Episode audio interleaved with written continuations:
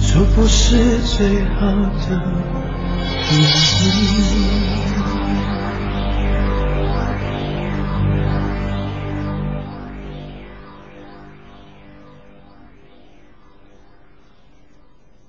繼續翻翻嚟呢個逢星期六日晚啊，繼續會係有诶十、點打後咧，都會有一些事一些情嘅出現啦。繼續會有我哋好多嘅朋友啦，會喺我哋嘅 FM 九七點四心機嘅旁邊咧收聽我哋呢個節目啦。咁啊，琴日咧二月十四號情人節啦，我哋咧喺一些事一些情入邊咧就請咗诶、呃四位嘉賓啦，分別有 Roger 啦、Ken 啦同埋莫凡啦、青青咁樣上到我哋節目。咁啊，整個效果好多朋友喺短信入邊咧都俾咗一個反饋嘅意見我哋咧就話誒好嘈，啊不過咧都可以聽到一啲佢哋平時都未聽到嘅嘢咁啊。其實我哋自己都未聽翻，琴日節目會係點，可能多少有啲嘈，同埋多少有啲亂啊。不過唔緊要啦嚇。情人節孤單嘅你冇辦法去出街考試嘅話，咁啊喺屋企度聽翻呢個節目可以嘈啲，可以熱鬧啲，會顯得開心一啲係嘛。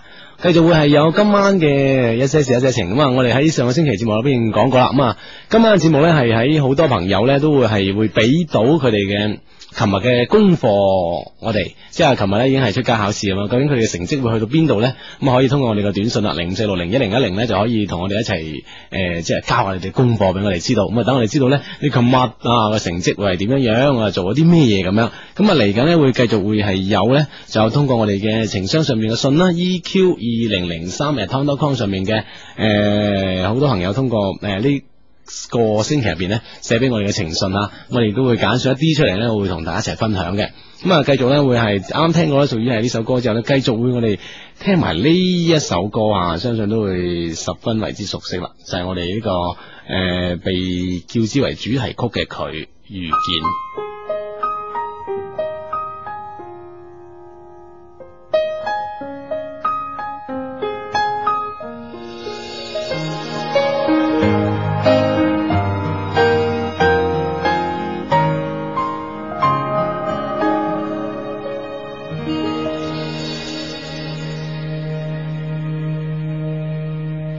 听见冬天的离开，我在某年某月醒过来。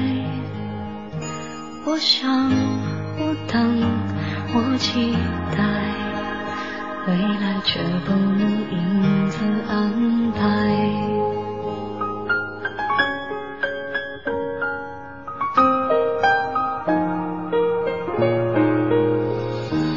阴天傍晚，车窗外，未来有一个人在等待。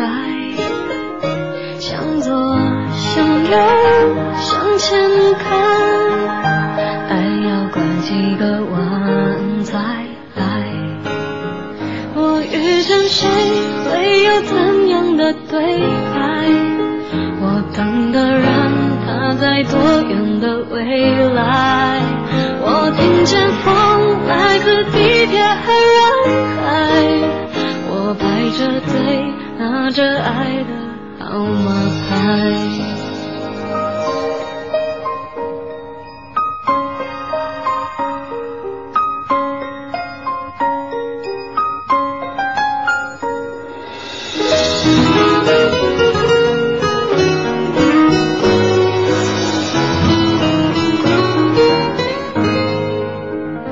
阴天傍晚，车窗外，未来有一个人在等待。向左，向右，向前看，爱要拐几个弯才来。我遇见谁，会有怎样的对白？我等的人，他在多远的未来？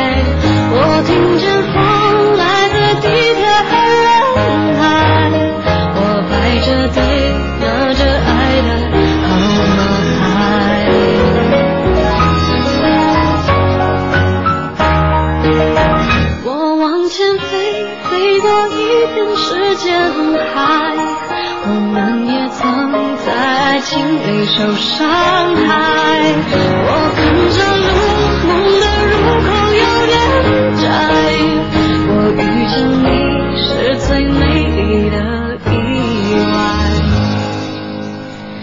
总有一天，我的谜底会揭开。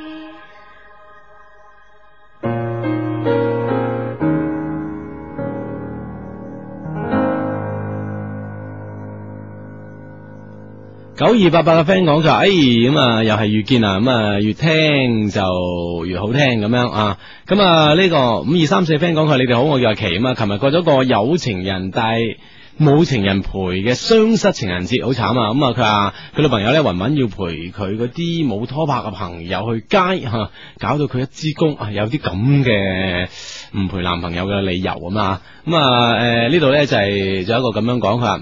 Hugo 阿志，你哋琴晚節目好混亂啊，都唔知點解咁樣喎。咁啊，其實我哋都未聽翻，聽翻我哋咧都會有一個總結啊，總結誒俾到大家嘅。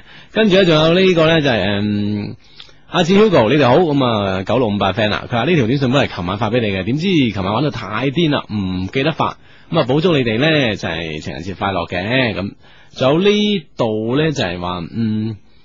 四三二三啊，琴晚節目你哋做得都唔錯啊，好搞笑啊，咁樣吓吓都 OK 啊。咁啊，仲有呢、個呢、個 friend 咁咧就話誒、Hugo 阿志咁樣咧就係話誒，一定要讀佢嘅短信啦，一三九一。佢話咧就讀咗好誒，發好多短信嚟，我哋都冇讀，好失望。咁啊，希望咧就可以讀一讀短信，俾啲希望你係嘛。咁啊，唔知讀咗短信可以俾到啲咩希望你啦，我都唔知啊。希望可以俾到你啊。跟住咧仲有誒呢位 friend 啊，一路咧就講話，琴日好慘啦，琴日咧就誒、連去。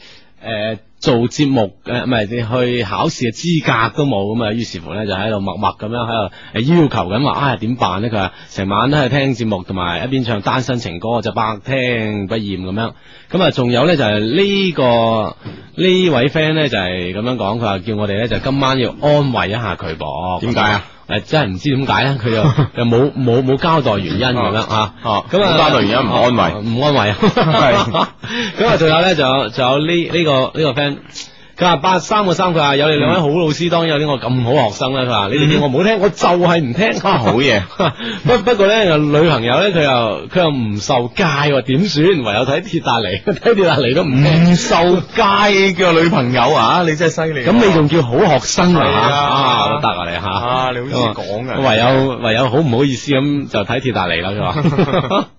啊咁啊，仲有呢個咧就係、嗯就點啊？誒、兩位型男啊，七二七五 friend 講佢話我叫係我叫做佢話已經連續三年咧喺情情人節之前分手啦，而家頭一兩年咧就分別喺情人節嘅情前一日同中國情人節嗰日分手，而家覺嗯得心如刀割係嘛？點樣點解嘅？誒，佢因為琴日聽你講過啊嘛，輕啲輕輕啲尾啊嘛咁樣。喂，今日咧我 今日我睇報紙啊，係啊，今日睇點啊報紙咧就話咧，原來咧係好多人咧選擇喺情人節分手㗎。情人節前啊，诶、情人節啊，就嗰日分手。係就嗰日分手，點解咧？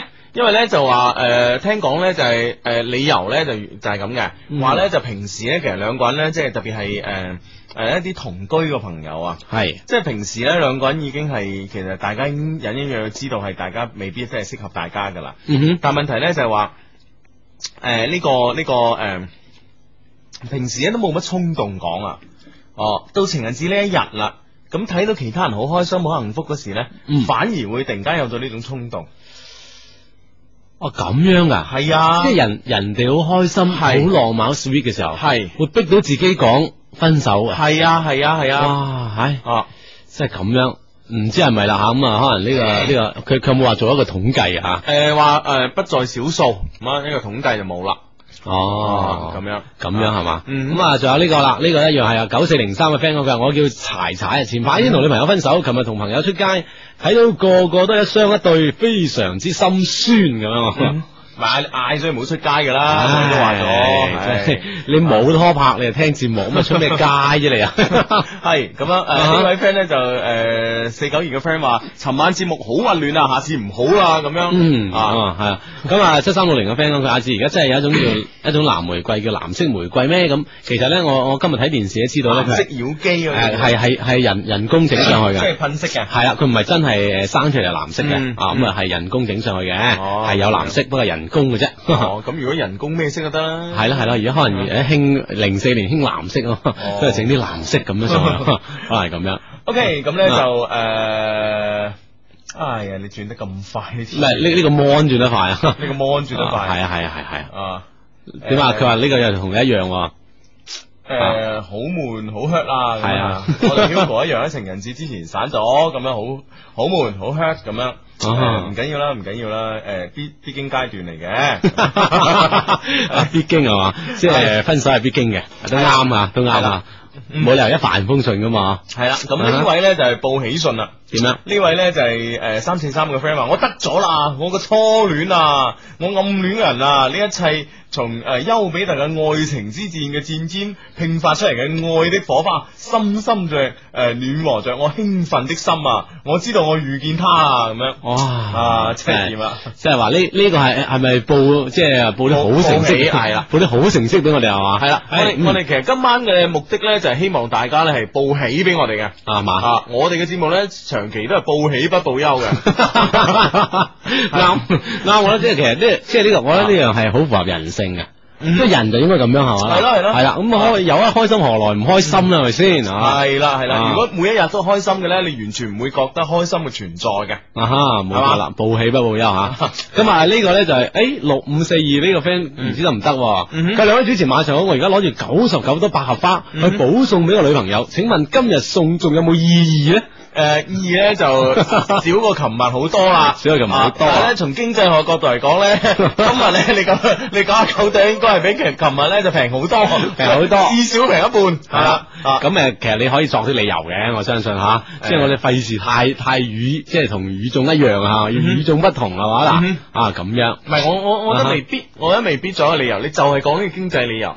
係嘛？係啊係啊，我覺得就係講經濟理由。如果個女仔係咁樣都唔理解你嘅咧，咁要唔要一把啦？係嘛？即係唔幫唔幫你計數嘅就唔要。係啦係啦，咁人係啦哋女仔好中意浪感性啲噶嘛吓，感感性個男仔噶嘛，啊咩凡事都咁理性，咁點辦啊？吓咁咪冇冇晒呢個即係過節嘅啲氣氛咯，咁但系即系如果系同錢鬥氣嘅話咧，就唔好鬥啊！唉，唔理啊，反正話一未結婚啲錢就大家嘅，一定要使使喺我身上咯。 咁啊，诶诶诶，誒最近我哋我哋接觸咗一單離婚官司啊，啊哈一個朋友咁樣啊，嗯令令我知道咗好多婚姻法嘅嘢 喎。真係噶，你你，哦雖然我呢單呢單嘢我都知，但婚姻快嘢你知道咗啲咩啊？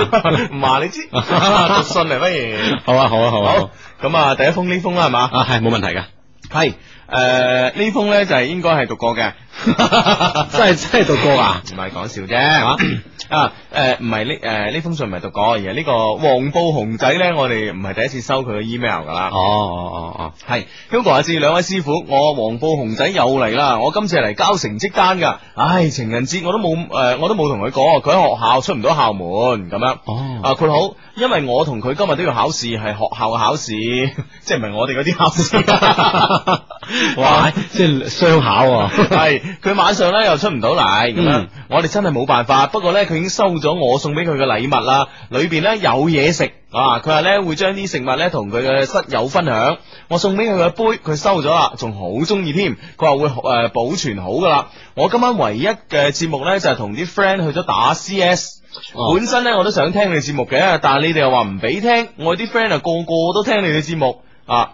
我啲 friend 個個都聽你哋節目嘅，嗯我上次寫 email 俾你咧，佢哋都有聽㗎，翻到學校仲笑我添，我而家下載你節目嚟聽緊啊，我今次測試合唔合格啊咁樣，啊哦， OK 佢啦，佢自己哦，對方係出唔到學校，啊啊哦係咁冇辦法㗎咁啦冇辦法啦，呢啲冇辦法應試係 嘛，係啦，冇冇咩准考證 啊，缺跨字， 哇，所以考唔到試咁，我都唔知你好唔好啊，都俾唔到 OK 嘅都俾 OK 唔嘅到分你 啊，啊，勝咗一個聽話， 係啦係啦係啦啊，OK 咁啊第二封信啦，都係講考試嘅噃。係啊，叔叔 Hugo 伯你好啊，因為我聽你誒、呃因為咧我聽你哋話咧出咗去考試，咁就出事 啦。我哋考試有咩事出啫嚇？係咯，我哦未試過有一個情人節係如此糟糕嘅。哦哎呀哇，真係慘啦，弊啦。 哎呀啊，我係個女仔，我係你哋嘅老聽眾啦。呢個節目咧，誒好聽咧，我就唔想多講啦。friend 嚟噶嘛，係咪？嗯心知就得啦，係嘛？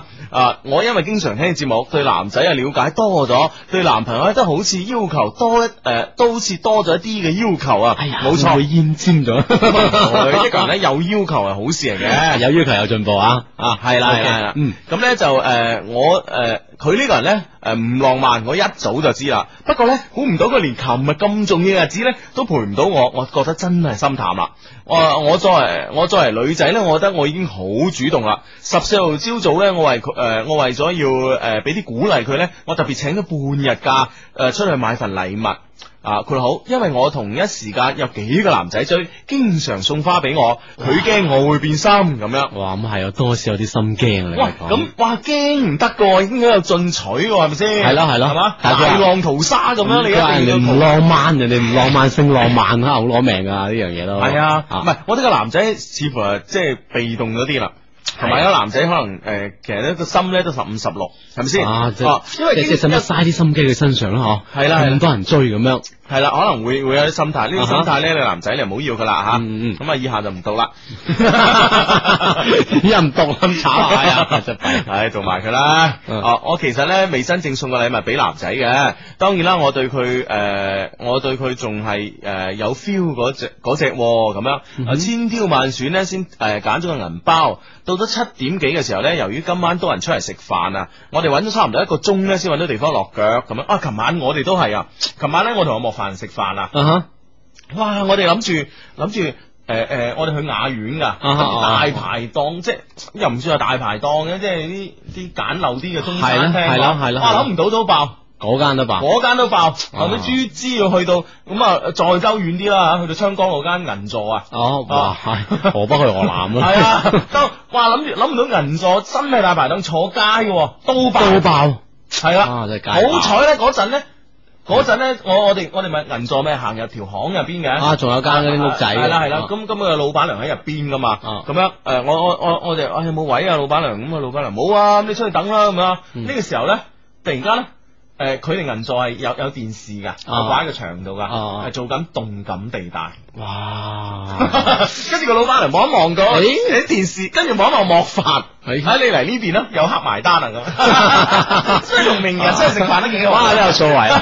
啊跟住佢問：，誒，你唔喺香港，點解嚟呢 度？有冇追問？啊冇啊，咁又啊，老闆娘得㗎。 咁啊，好輕易有個位噶啦啊。我本來琴晚想講噶啦，但你知啊，羅傑啊嗰啲咩人好鬼小氣 噶嘛，好頂唔順人哋呢係啲啊，啊。跟住佢即刻講嗰場 show 點樣火爆 啊！係啊，費事佢扯開話題，所以我就唔會。我琴晚都忍住忍住忍住都唔講，忍到今晚先講係啊，忍到今晚先講。啊好啦，繼續真係復信啊。今日有冇攞張嗰啲咩數碼相機影佢哋啊？有冇影啊？冇冇冇啊冇冇啊啊哦啊！長春嗰啲朋友先興用數碼相機嘅， 係誒揾到成個鐘頭先落腳啦，咁樣嚇。誒到食飯嘅時候呢，佢電話一直冇停過。其中一個電話係叫佢接佢阿姨，嗯誒阿嬸去醫院探阿嫲，哇咁呢個係嘛？孝字當前冇辦法㗎嘛，係嗯係咪啊。先？結果呢餐飯呢，我哋用咗好短嘅時間，差唔多二十分鐘，我冇心情同佢太多嘅交談咁嗯樣。誒電話催咗幾次，叫佢快啲。誒嗰餐飯誒乜味呢？我都唔記得咗啦，只係知道情人節嗰咁誒咁食飯法呢，真係夠特別啦。雖然呢，我知道屋企人呢有事當然緊要啦，不過佢難道唔可以將時間安排好一啲嘅咩？起碼一早講我知自己唔得閒啦，佢已經唔係第一次噶啦。喺呢個節日裏邊呢，我作為佢嘅女朋友呢，竟然冇收到過任何禮物。我哋喺埋一齊差誒唔夠四個月啊哈啊。誒、呢個呢係我哋兩個一齊之後嘅第一個情人節第，一個情人 節係後嚟呢，我就落咗巴，當然就唔係同佢啦。我飲多咗啲，誒、呃佢之後呢嚟誒、接我翻屋企，仲強硬 K 我，嗯唉不過我都拒 絕咗，啊好嘢。 好嘢，有原則啊！係，我係咪應該同佢再繼續一齊呢？阿 U 咁樣呢位朋友叫， 啊，其實道理上，诶、即係如果我企喺呢個立場，我覺得其實都唔應該太怪責呢個男仔吓。係啊，當然啊，佢有佢唔浪漫呢個咁嘅缺點啦，吓係喺咁多人嘅攻勢之後，佢依然無動於衷，一啲都唔緊張你。係咯咁但係人哋嗰日真係有事喎、阿姨又要去唔係去去唔係探呢呢人，呢個阿阿阿 U 都話啊唔係話即係怪佢啊噶，屋企有事梗係緊要噶，但問題係你咯你即係話你唔該你呢個誒唔該你呢個咩咯？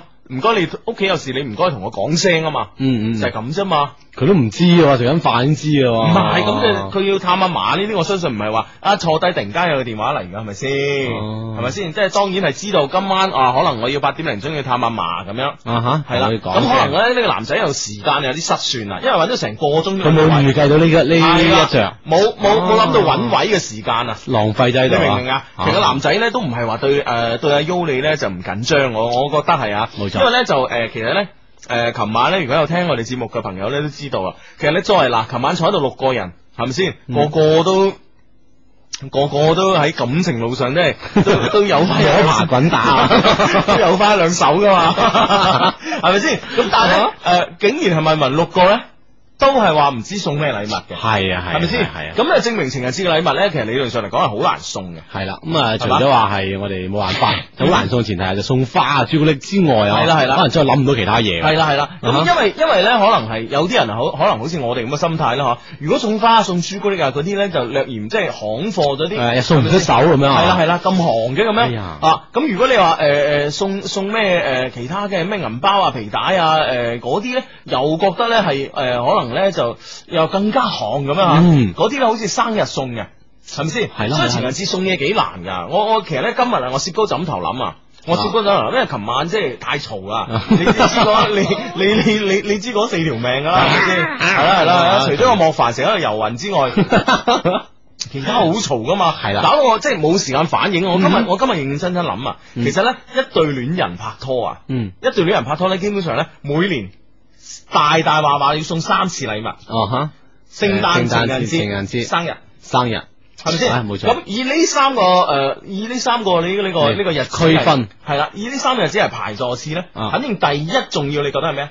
咁啊，情人節啊，我覺得係生生日，我覺得係生日係嘛啊，係咪先啊？生日咧，因為因為因為係屬於呃诶 only one 只係屬於你私㗎嘛，人啲，啊係咪啊先？唔係唔係你生日係你即噶係唔嘛係？公眾假期？係啦係啦係啊啦，你生日係唔關其他人事噶嘛？哦，咁所以呢樣嘢咧就係喺喺我排裏裏边咧就嗯係最重要嘅。係 O K 啦，生日咁樣。咁第二咧可能就情人節情。人節啊，第三咧就係呢個聖誕節嗯聖誕節咁啊，聖誕禮物，因為誒聖誕禮物都係其實都係誒呢十年八載先興嘅啫，咁樣。嗯哼咁但係有個問題啦，最緊要嗰日生日，我要好花心思。嗯可能即係好似阿阿青青話頭咁樣，可能係要做啲我哋先做到嘅嘢，譬如啊 studio 做隻 CD 出嚟係啊咁錄樣啲聲啊，係點啊係點啊點噶嘛嗰，個要好花心思。OK，啊咁聖誕節咧，因為聖誕節係普天同慶嘅日子啊啊，咁啊可以行啲。行啲行啲啦，啊嗯譬如話真係送銀包啊，诶、女仔送絲巾啊哈啊，诶、女仔送俾男仔嘅皮帶啊、呔啊、公仔啊、恤衫啊咁等樣等係咁啦，係啦啊，嗯，係啦，嗯咁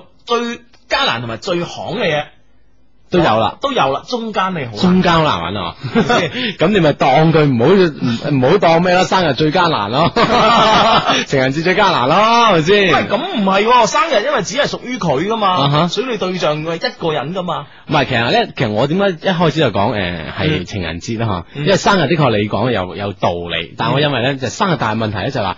往往都好多人一齊過，點樣往往好多人一齊即係譬如哦即係話啊話請朋友埋啲玩 friend 一齊玩啊，哦一齊食飯啊。但係情人節咧，譬如講食飯，你冇嚟一班 friend 食飯噶嘛，啊咁啊得兩個人食飯，啊咁，可能兩個人相對嘅空間咧時間係耐嘅情人節，你明唔生日明係？多人嘅，你明唔明即係就係最衰呢樣嘢。啊最衰最係衰呢樣嘢， 啊嗱哈生日咧一班人食飯唔緊要啊噶哈，係咪先？咁你始終你兩個人係揾到兩個人嘅時間嘅，啱你肯定會避開到嘅。啊嗯但你情人節唔係喎，你除非兩個人就喺屋企，啊一出街就冚冚中街 食飯，係咪先？雖然係大家唔識。係啦，係咪先？但係等於個大 party，啊嗯喎大佬你食飯嗰時係咪成間餐廳一 pair pair？全部咪先誒咁一呢個出時候花枝花擺台係啊，面又喎。花又朱古力啊，諸如此類，或者揾啲揾啲彩紙啊、包包嗰啲禮物包到好冚啊，好大件啊，或者哇越越或者好細件、好精緻嗰啲，仲得人驚嗰啲馬手仲貴，仲貴啊係啊鑽石啊咁樣係咪先？細細粒係啊。啊，所以咧，我同你講真係好鬼難噶，所以咧，阿 U 啊，你真係你真係咧就冇怪你呢個男朋友，係啦，咩啊呢啲呢啲時候咧，其實有啲時候咧，啊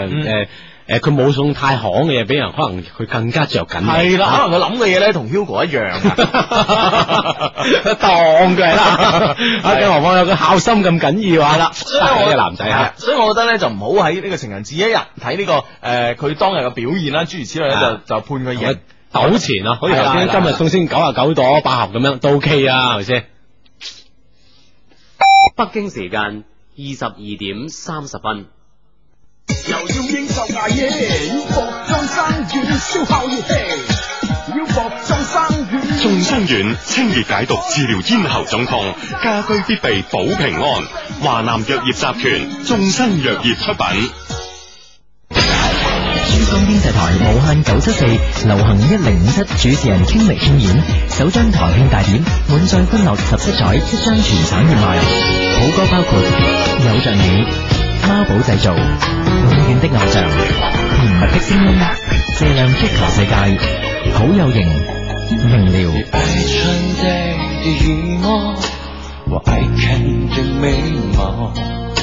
今天只能在记忆中寻找，我心中在祷告，希望能总归于好。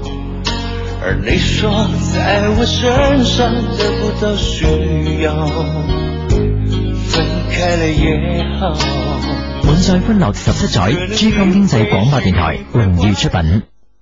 清音潤喉，疏風散熱，我用廣西金桑子喉片。咽喉腫痛，聲音嘶啞，我仲係用廣西金桑子喉片，廣西金桑子喉片榮譽升級，獲得國藥準字批准文號。歷久彌新嘅品牌，信心嘅保證，保護桑子廣西金桑子喉片。華佗再造院問世十幾年，已經讓數百萬中風患者重新站起嚟。御中風華佗再造顯奇功，廣藥集團奇星藥業。奇星奇星，製藥求精。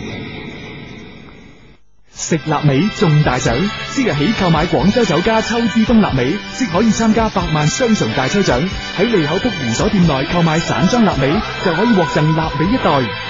秋風起，食臘味，食秋之風臘味。情人节快来了，一个人漂泊在外，心是孤单的，身后只有一个影子，一个孤单的影子。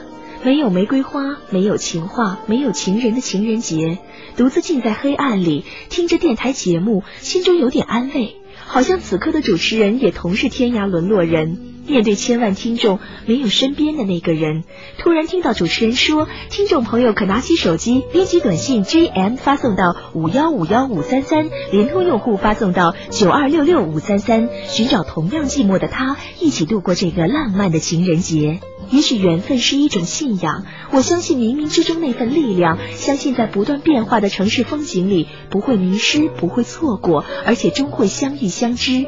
让我们拿起手机来，移动用户编辑短信息 JM 发送到五幺五幺五三三，联通用户编辑短信息 JM 发送到九二六六五三三。如果我们有幸相聚，你是否会选择我，还是将与我擦肩而过？漫漫夜空中，您找到您的爱情了吗？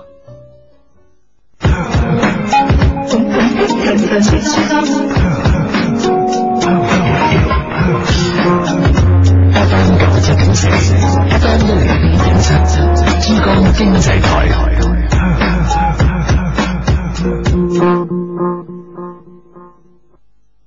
系，繼續翻翻嚟咧，逢星期六日吓，夜晚十點打後嘅一些事一些情啦。咁啊，分別會有兩位主持，一個係 Hugo，一個係阿志嘅。啊嗯系啦，啱啱咧我哋咧就係诶解決咗兩封信啦，一個咧就阿 U 嘅咁樣，另外一個咧就係呢個黃布熊仔吓咁樣。OK 啦，咁咧由於琴晚冇讀信咧，我想咧今晚可唔可以诶讀多讀啲？讀多啲信係啊，今晚今晚今晚主要都係讀多啲信俾俾大家嘅吓。嗯，好啦好啦，咁咧就诶。呃咁咧就繼續係呢封信啦，呢封信咧叫蘭蘭啊，OK，誒、Hugo 阿志，Hello，我係蘭蘭啊，好多謝你呃誒誒誒唔係誒係咪啊？誒誒，sorry sorry sorry，讀錯。點啊我我係冇冇讀錯冇讀錯，唉，真係做乜鬼今日真係 年紀大，好紀大多謝你個回信啊，真係好開心啊！你哋嘅回信咧，使我好似從黑暗走向光明。啊哇，有冇咁緊要有？冇咁緊要啊？多謝晒啊！情人節嘅考試呢，我而家向你哋匯報成績咁啊咦哎咦聽我聽同先我同男朋友呢過咗四年嘅情人節，今年嘅二月十四號呢最有意義。咦先聽我講述一下。第一年呢，我好有心思咁做咗個心形嘅朱古力，誒、誒朱古力啊咁樣，而且包裝得好靚，我以為佢會好開心啊，點知佢話俾我知，我最唔中意食嘅朱古力㗎啦咁樣。哎呀，哇！咁其實佢應該兩個人會有所了解，我相信啊。係咯係咯係咯，係咪啊啊？？對我朱古力唔中唔意食，係你可能唔知第一年，第一年。 哦哦，諗住誒個個中意食朱古力㗎啦，情人節都係送朱古力㗎啦，嗬。嗯系啦，之後咧嗰啲朱古力嘅命運咧就發晒毛兼冇人理，係唉，佢好真失敗。自己食翻啊。第二年、第三年、第诶、更加唔使講啦，咁樣都係我自己獨自喺屋企過嘅，更失敗咁樣。第四年啊、可能咧之前咧诶佢誤會我啊，所以咧佢開始有啲緊張我啦，咁樣。哦佢今年咧二月十三晚咧就訂咗戲飛帶我睇戲，二月十四號咧訂咗餐位帶我六親腳食 RMB 一百九十八蚊嘅情侶套餐。啊哇！咁哇，食咗咁多啊！啊， 六親腳啊真哇！係。坐地起教啊，呢個 完全唔係一回事啊！真係系啦，太開心啦咁樣，嗯哼我成績總算有進步啩，成績合格嘛咁樣。即係佢自己同自己比諗住，哇！即係進步好大嚇，相對於前三年咁啊，一年就送朱古力嘅，誰知唔係投其所好，人哋唔中意食咁啊。係啦，二三年呢，就喺屋企過啊，今年四年級畢業啊啦，系 畢業啦，咁哦咧就誒誒食咗係一百九十八蚊嘅六親腳情侶套餐咁 啊就確定咗呢個情侶嘅關 係啦。啊係啦，啊幾好 O K O K O K，完 全合格啦，我覺得啊完全合格啦。雖啊然雖然所有嘢都大 路啲，六親腳啊，係 啊大路啲咁啊都 OK 啊，即係 book 到位都表明嗰個男即係男仔有誠意嚇，係啊啲男 book 嘅冇位啊食飯啊，係啊，你唔好以為㗎，真係係啊，更何況六親腳呢地方啊，嗯，系啦，幾旺場啊！咁咧，通常咧，我哋咧有喜咧就有憂噶啦， 真係有憂啊 係啊，咁下一封信咧就下一封信咧係有啲憂啦。係嘛？我哋睇一睇先。佢話 Hugo 阿志，你哋好，小弟咧有一事請你幫忙啊。尋、晚情人節咧好唔開心啊，有冇方法可以揾誒試到 girlfriend 咧到底係咪真係中意自己咧？啊、有機會回 mail 俾我啦，我同我 girlfriend 好似冇乜話題喎，點好啊咁樣。我喺學校咧，诶、叫佢唔好翻宿舍先，诶喺度陪我，佢都話唔好啊。我問佢點解，佢話唔想。我但我想喎咁、有咩方法啊？我哋係住宿嘅，放咗假我揾佢，佢又唔肯出嚟。诶、但其他朋友叫咧，佢就出喎、啊，就係琴日情人節，我叫咗佢好耐，佢都唔肯出嚟。嗯後來咧，佢又打電話嚟話有朋友叫佢同我一齊出去，佢先肯出出啊。呢個朋友咧，之誒之後咧叫我同佢一齊出啦，但係誒、但我話誒佢唔出，佢就幫我叫，咁之後咧就兩個都叫咗出嚟啊！哎你呀明唔明啊？我我突然間都有啲亂啦。誒嘅意思咧就咁樣，啊大概明嘅，即係話咧，誒個呃男仔打電話俾個女仔咧，個女仔咧就唔肯出嚟，唔出唔出啊係啦嚇係啦係。咁之後咧有個另外一個啦另外一個朋友咧打電話俾呢個男仔，啊話喂不如出嚟啦咁樣，個男仔話誒我女朋友都唔出，我都唔出㗎啦咁樣。哦唉個女個個朋友話誒唔好啦，我打我直接打電話俾個女朋友，我啊約啦咁啊係啊一打俾個女朋友咧，個女朋友咧轉頭打翻電話俾佢，喂有朋友約啊，不如我哋一齊出啦咁樣。啊，佢佢有冇交代呢個朋友係係一個咩咩咩關係嘅人物啊？嗯，嗯我唔知咧。嗱、啊繼繼續啦。咁樣出咗嚟之後咧，誒、我朋友好識做，佢自己開車走先。誒、呃即係我誒，咁、咧就誒、呃我咧就送女朋友翻去咁樣吓。啊，咁咧跟住個朋友一走咧，個女女仔，唉、又翻去啦咁樣，唉一啲意思都冇。我而家咧都唔知點算好。我女朋友都幾靚噶，啊咁樣。我諗誒、呃我諗佢身材都幾好，哦我 諗又猜測成分啦啊即係睇唔出嚟嘅，未 見過。吓， 多少感覺到 啊！啊我哋行埋一年啦，而家我點算好咧？幫幫小弟，OK 咁樣。喂，我其實咧，即係我我直觀上聽你讀過完 呢封信，我覺得呢個女仔係唔中意呢個男仔，嗯不過事實上亦都冇啊冇拖拍啊，情人節嘅人，哎大嗯家一齊一齊出嚟我肯，單獨啊費事嗯啦，費事等你誤會啦，反正我都唔中意你咁樣，係啦會唔會係啊？但但但係我我諗咧，即係佢佢會唔會即係錯怪咗呢、個呢、個女朋友？即係即係女朋友呢樣嘢，佢會唔會係誤會咗咧？係咯，我咁啊，其實佢有冇交代佢之前啊？之前係有啦冇出現係啦過咩係啦問題啊嗱，？如果行埋一年嘅女朋友係咪？即係已經係彼此間知道我係你男朋友，你係我女朋友嘅話，係我相信嗰日無論點啊，係 咯我都會啊啊誒都會出下出下街啊，唔好話出手啦嚇。係咯係咯嗯 啊！所以如果一係咧就按即係如果一年呢個時間咧，按羅傑嘅理論嚟講咧，就結埋婚噶啦嘛，係 咪先？按特別按青青啊，唉，聽 清呢啲理論更 加關啊，羅傑難講啲。咪羅傑有理論都冇實際係咪係先？啊係 係啦，真係。可能佢知道之前啲嘢佢冇冇交代咗俾我哋啊，係啊但我哋而家咁依稀咁啊，或者佢之前一年前係真係確認咗，可能而家個女仔慢慢想分手，會唔會係咧？嗯，哦係啦，慢慢想同佢分手。诶、我覺得咧兩兩樣嘢啦，阿志講嘅第一樣，嗯啊第二樣嘢咧係根本你係誤會咗女朋友嘅呢、個呢、個呢、個呢、個定義啊，呢個定義啊咩叫女朋友唔知係咩叫女朋友你 唔知啊？係啊啊，咁咁都知啦，情人節一試就知噶啦。係 咯，啊咁我覺得诶、誒你你呢次合格，诶、合合唔合到格好好有問題咯，啊應該合唔到格啊，我係嘛即係我真係狠啲講嚟講就，狠啲啊係就應該係合唔到格啊，我覺 得。 咁冇計啦，哎呀嗯 ，OK，咁啊睇下有咩短信啊嗱，誒呢個 c h a Marlo 個 friend 講嗯嘅，阿 Hugo 你哋台慶嘅 CD 喺度熱喺度賣廣告啊，係你節目支持金啊啊， 你節目金紅，幾時候有你哋唱嘅真正嘅主題曲啊？咁樣哦哦，即係我哋預見係假嘅主題曲， 你哋自己唱嘅係真正嘅。啊，喂，我得閒 我哋好矜貴嘅，係啦十幾廿蚊買唔到噶。 我話得閒都搵啲嘢賣下啦嘛，好啊好啊，起碼有人幫你賣廣告 啊嘛，係咪先？都好都好好 啊，好，好嗯我哋到時有有咩買人，我哋會講俾你聽啊你。你睇下下邊個先，因為我呢邊 mon 睇唔到。哦哦哦點啊點啊誒呢位 friend 話最慘咧，見到人哋個女朋友攞攞住啲花俾自己女朋友嗰扎花大扎啊，都唔知點算啊！啊，你咪講，其實呢樣嘢都係嘅，即係係啊喺琴晚呢個時候，好似周街揸扎花，你係揸一支佢揸一束 咁樣，呢個玫瑰，嗰個百合咁樣，啊，你唔係你你啊擦肩而過嗰一下，嗱，老老實實人揸支咧，嗰啲可能有情趣咁啦係啦係啦，咁你又大家揸一扎咁啊大家揸一扎，你又十一支，佢又九啊九支咁，哇！你唔好話都輕輕有啲有啲有啲有啲有啲囉囉啊攣嗱，啊！我覺得係咁啊，即係啊，其實我又應該。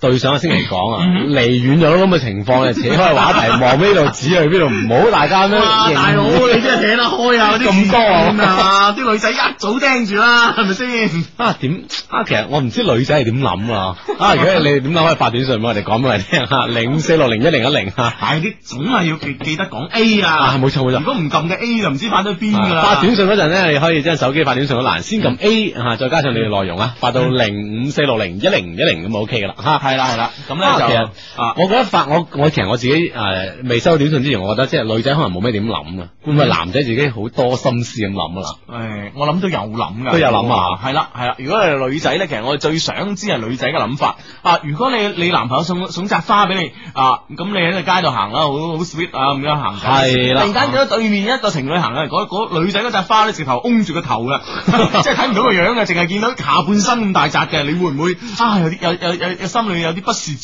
味咧嚇？係啦係啦，啊咁係點諗嘅啫嚇？定係就係、係啊？定係咁隨便咁啊？睇下啲男仔以後 啊，啊內練啦，啊點樣應付呢個尷尬時刻啊？係啦係啦係啊啦哈，OK，咁咧就誒發短信嘅方式咧就係 A 加上你所發嘅內容，發嚟呢個零五四六零一零一零啊，我哋嗯一些事一些情嘅專用節目 ID 嚟嘅，系咁啊！诶，呢個呢位朋友亦都係報一報成績㗎。七五七三嘅 friend 講佢，我男朋友喺新西蘭啊，new z e a 啊。咁啊，琴晚咧我唔可以同佢出街啦，當然咁啊。但係我聽到你哋建議，就寄咗封情信俾佢，作為情人節禮物。佢好開心，唔知咁嘅成績合唔合格哎絕咧？對掂啦！呢個係呢個我哋嘅成績嚟嘅啫，啊我 哋我哋話唔合格咩？係咪先？啊 哎呀，好啊好啊！嗯係，我覺得嗱呢樣嘢真係殺㗎，真係寄寄情書呢樣嘢，幾耐未寫過情書啊？哦，係咩？咁啊，仲有呢個四百五九 friend，佢話買公仔咁啊，唔使驚咯，即係唔使驚啲花嗰扎花大細啊，嗯我攬住個公仔咁樣 啊，都係一個辦法啊。而家係呢位 friend 咧就幫我哋做一首主題曲喎，係嘛但我已經幫你做一首歌啦，誒叫做真的在乎你啊，呢誒 send 誒 send 短信嚟嘅朋友叫 DJ Tommy 啊哎喂，DJ Tommy 係咪嗰 個誒啊誒咩咩咩誒大懶堂嗰個 哇！咁入面有爆粗 啊！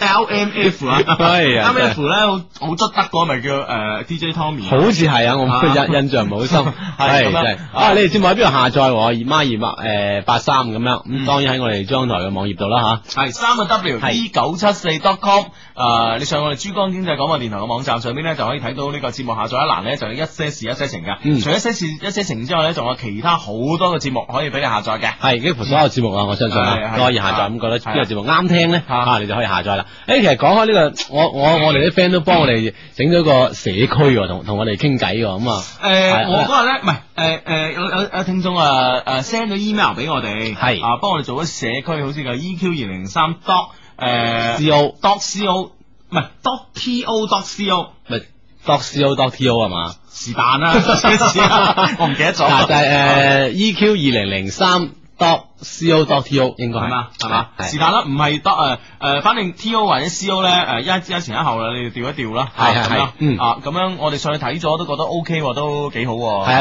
誒，仲有我哋嗰啲咩喎，嗰啲咩咩會員卡咁樣啊，都都好靚啊，做得啊，啊，係係啦啦係啦，多謝我哋啲 friend 啊，咁係啊，好，我哋 friend 可以上去一齊傾下偈嘅嚇，係係係嗯咁樣 O K，咁啊讀唔讀信啊？四讀十啊四讀分啦啊，，讀信誒啊。讀一讀讀一封信啦 O K，咁樣，誒 Hugo 靚仔，阿志叔叔，我冇錯啦，呢個就啱啦， 真定假啊？ 嗯係啦，你哋好，讚你嘅說話咧就唔講啦，大家心照啦。最近咧小弟遇到難題喎，就係唔知誒唔知就係唔知向唔向。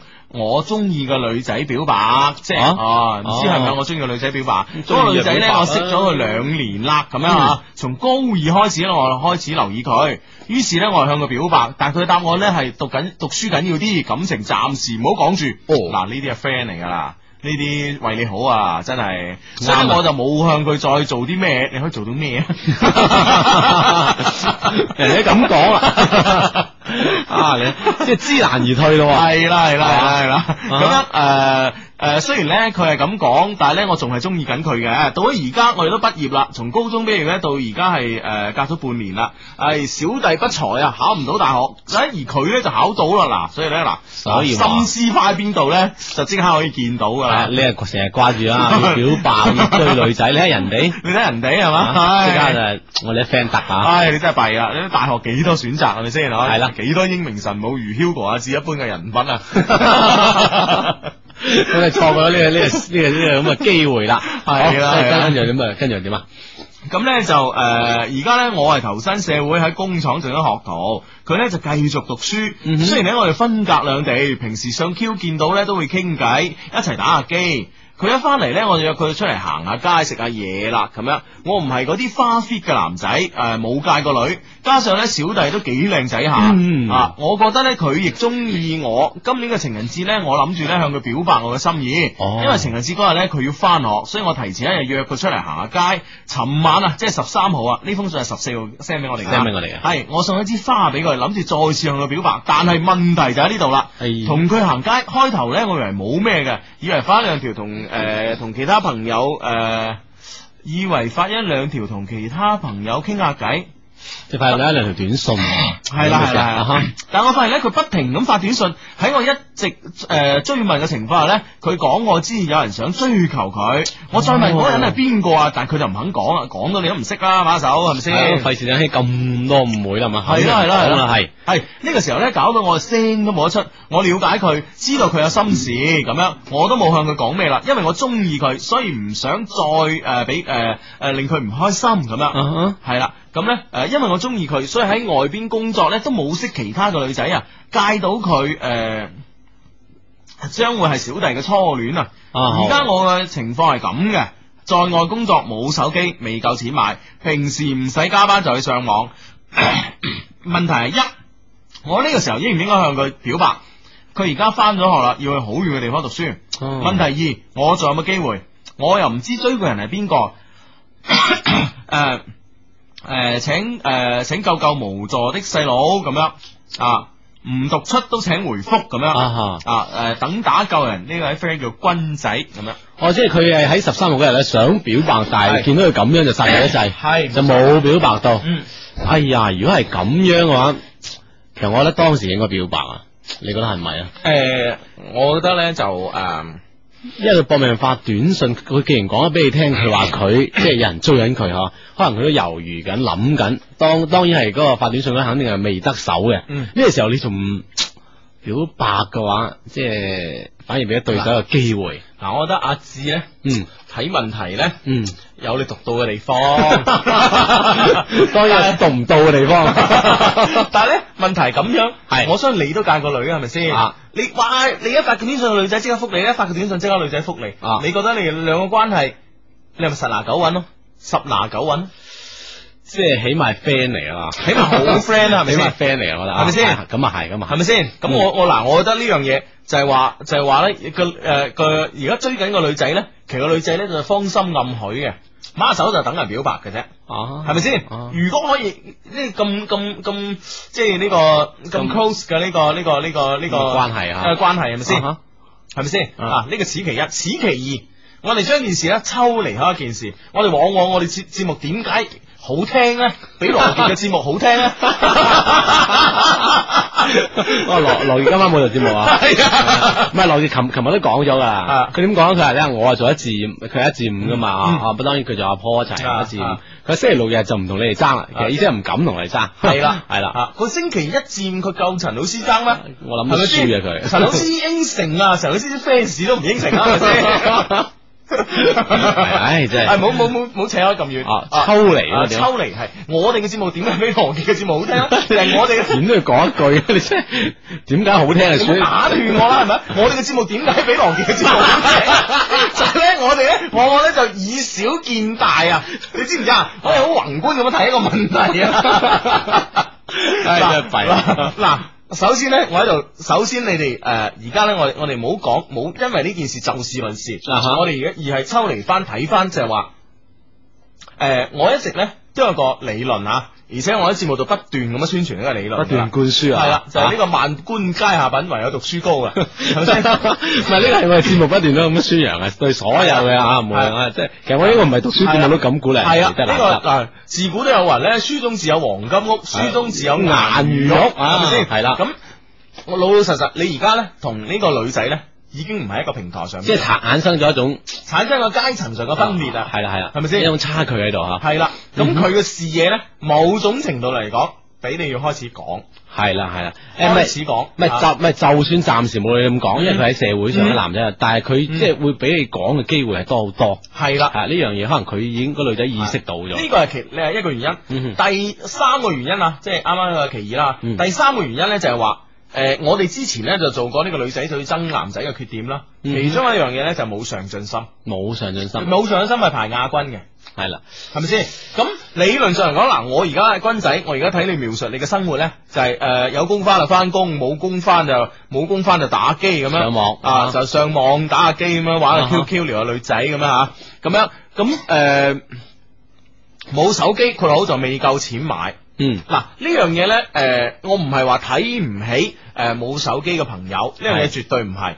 但問題以一個做緊嘢嘅人講，手機已經作為呢個普誒呢、個好普遍嘅消費品啦啊，而家係大哥普通一個溝通嘅嚇工具吓，係啦，嗯咁、你都係冇錢賣嘅話，我相信呢，即係呢份工呢，俾到你嘅回報呢，唔係好大，係啦，俾咁到啊你回報唔係好大，啊喂但係唔緊要，嗯由低做起係咪先？由、嗯由低做起啊！李嘉誠先生都喺工廠做開㗎啦，係咪先？啊哈係咪先？由低做起唔緊要，關鍵呢，你有一個上進心。我覺得你得閒咧應該充實下自己，趁住後生，係咪先？你話嗯你話如果好似羅健咁嘅年紀啊，讀書啊讀唔落 㗎啦。你佢琴日寫話讀書啊，我唔好意思講啊。 即係人都唔知邊度得罪 你。啊真係哦啊真係，唔係其實啊你咪講，我我都越嚟越同意你嘅觀點啊。係，啊因為咧我我好似我哋話，即係好似我哋嗰個做嘅調查，嗯第二就係嗰個咩啊？頭先你所就講，係冇上進心啊。第三咧就冇經濟基礎。係啊。啊，咁啊當然，其實經濟基礎係一個慢慢一一個累積嚟嘅，唔嗯可以話我哋今日見到你冇錢，唔代表聽日就冇錢啊嗯哼。但係其實咧，好似你好似你話齋咁，你平時如果係咁樣嘅一個生活嘅規律咧嗯哼，我諗即係到你有錢嗰陣個事啊，可能要真係要好耐好耐好耐。啊係啦係啦係啦所以咧就呢樣嘢可能個我哋諗到可能個女仔喺你身邊人，佢考慮緊你嘅時候，佢更加諗得細緻。嗯啊你諗得可能唔止我諗得咁簡單係添。啦係啦係啦啊，因為因為佢同你佢更加清楚你啊嘛，我係啦哋只不過通過你你咁百零百零二百字咁係啦啦，我哋我哋了解你可能遠不夠噶嘛，啊係咪先？所以你而家最緊要嘅咧，唔係話唔係話問你做乜機會，仲應該表白啊，大佬慳啲。啊我覺得，我覺得你乾脆咧就將呢份感情深深埋藏喺心底，作為一個美好嘅記憶好過。因為咧 啊，因為咧你以後無論對邊個啊吓，嚇你再面臨應該表白嘅時候咧，嗯你睇下你自己有冇 call 你，係係啦啦，，即係你自己手上握住幾多嘢，啊老老實實啦，而家啲女仔真係好現實㗎。我我係啊今我今日誒、呃我今日睇報紙啊，唔記得係廣州日報定南方都市報啊。嗯咁咧、就誒、呃其中一個一個一個誒、呃例子啊，就係情人節分手嘅例子啊。誒 係個女仔咧。誒同佢誒同同其其同其他朋友講下，我點解要同佢誒分手咧嚇？第一個原因你知唔知啊？啊哈我同佢誒個女仔話，我同佢一齊咁耐啦，我發現咧佢唔係好有錢。啊， 唔係唔係好有錢，sorry，係其實冇乜錢，啊其實冇咩錢，係呢個誒，係第一個原因喎，竟然係第一排個第一，原因喎咁我啊諗即係我相即信係我相信佢係講好真話咯，係係咪先啊？咁誒所以所以我覺得咧就係啊，所以咧經濟基礎咧真係好重要，誒，而且啊，而且我我相信而家嗯誒整個嘅社會 唔知我我即係呢呢種言論會唔會有啲可能我想啊個人言論嚇，嗯即係越嚟越能夠接受現實。嗯哼。啊！大家知道現實係一件咩回事，係現實對自己嘅影響去到邊？係啦，啊我啱啱誒啱啱講我睇報紙嗰樣嘢啊，個女仔提出分手就其中一個原因就係話誒我同佢咁接觸咁耐，其實知道佢冇乜錢啊，啊哈啊咁之後誒記者又問個男仔嘅感覺啊，聯絡到個男方，啊！個男仔係好平靜啊。佢預咗，佢話佢話诶，誒其實我係即係俾唔到佢需要嘅嘢，哦好平靜啊，佢哦，佢都好接受呢個現實喎。係咯，因為呢個係現實啊嘛，呢個就係現實啦，係啦，吓，誒咁啊誒，其實誒聪明人都應該係向現實低頭嘅係嘛？嗯，聰明人呢呢嗯呢個言論有啲有有啲怪啊，但係你唔低頭，你點知道你自己點樣再抬頭啦？係咪係冇先？錯啦，冇錯啦，嗯即係係聰明人啊！當然英雄咧係可以改變時勢嘅，係但係問題一一個時代咧，出個英雄咧係唔容易嘅，係啦，係 嘛？特別而家咁井然有序嘅 社會，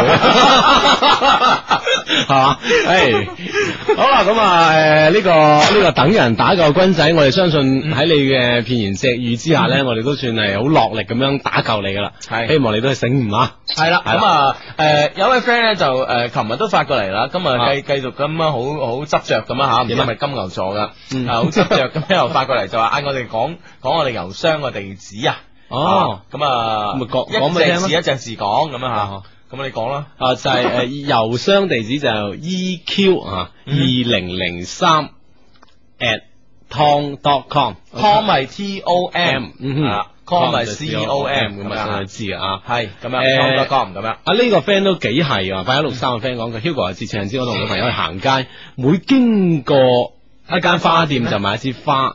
啊！佢話呢呢條計點啊咁樣，不過行邊條路咧就認真度下啦。嗰嗰條路得間花店，我同你講啊，真係啊，琴日廣州係花嘅海洋啊，係大佬，我行過陵園西啊，買手機啲鋪都係邊度都有花㗎而家係啊，嗯啊多少咁解㗎咋？咁啊，咁啊，唔知你琴日行誒買咗幾支花啦嚇？係咁我相信無論點啦，我諗呢條橋都係一一條橋嚟嘅，嗯都會俾到誒呢個朋友都 啊幾係啦幾 sweet 㗎嚇。係啦， OK 啱啱我哋有一個問題咧，就話咧，如果誒你嘅女朋友咧見到人哋對面行嗰個女仔咧揸住好大扎花，連個面都遮住咗咧，啊 咁咧咁你誒 咁咧會點諗啊？呢位零零四嘅 friend 話：哦，嗰個女仔生得一定冇你咁靚啦，拎住大 扎花嚟遮住塊面。即係男仔係咁樣安慰我 哎女朋友，你咁靚你睇佢， 你睇啊 佢唉買啲花嚟冇面㗎啦 啫，你俾花靚我 都得啊。系咁样。好啊啊呢呢位 friend 话诶诶，你哋好，我想请教一個問題啊，一對戀人喺一齊咧，點先知道對方係在乎诶，點先知道係在乎對方嘅咧？咁樣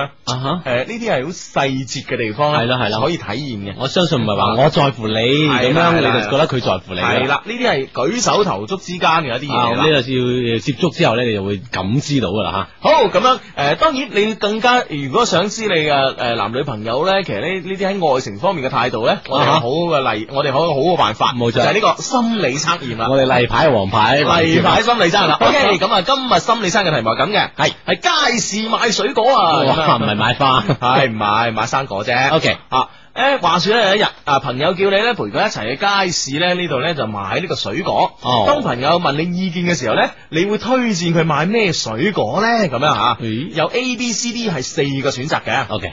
A 咧就係水蜜桃咁樣，B 哎咧就士多啤梨啊，亦即係呢個草莓啦，係啊咁樣 C 咧就係呢個番石榴，番石榴哦嗯啊，番石榴，記住番石榴唔係雞屎角 啊，啊，全部都翻鬼水果。係而 D 咧就係呢個蘋果啦。哦，蘋果。系，再重複一次題目吓，咁樣就係呃有一日咧，朋友叫你陪佢一齊去街市買呢個水果喎，诶朋友咧就哎呀都唔知買啲咩好，你俾啲意見啦啊！呢個朋友咧係普通朋友啊吓，咁你會推薦佢買咩水果咧？咁樣吓，咁呢個 A 咧就係水蜜桃啊吓，啊 B 咧就係士多啤梨啊，又稱草莓啊嗯，C 咧就係番石榴，而 D 咧仲有一個選擇咧就係蘋蘋果果啦。哎啦，冇錯，咁啊將你選擇啊，咁啊四個選擇，咁啊發到嚟嚟我哋嘅一個短信平台，手機去到發短信嗰欄，先撳 A 啊，再加上你哋所選擇嘅 A、B、C、D 嘅答案咧，嗯發到嚟零五四六零一零一零，咁啊即係可以判斷到你喺感情嘅道路上係嘛，嗯係屬於邊一類嘅人群噶啦。系啦，咁咧嗯就係呢呢诶，其實咧我哋每一期嘅心理測驗咧，雖然係一個小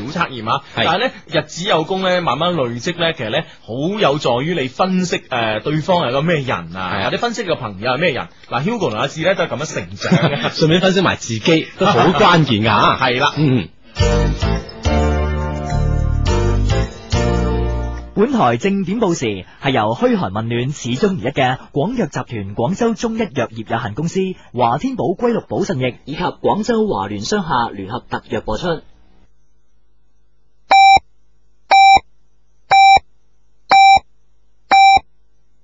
北京時間二十三點正。各位成日唔妥，冇晒心情講波。中一排胃乃安膠囊治療胃及十二指腸潰瘍、慢性胃炎，組方合理，補氣健脾，寓治於養。廣藥集團廣州中醫藥業有限公司出品。補腎名藥華天寶龜鹿補腎液，補腎壯陽對腎虛特別有效。華天寶龜鹿補腎液歷史悠久，質量一流，壯筋骨，益氣血，係國家基本藥物，國家中藥保護品種。中華老字號廣東華天寶。龍情節日購物亦温馨，二月十四號當日顧客到華聯購物中心購滿一百五十蚊，即送情人套餐一份同温馨玫瑰花。更可參加飛鏢贏好禮活動，獎品多多，機會多多。華聯購物中心，Let's go go go！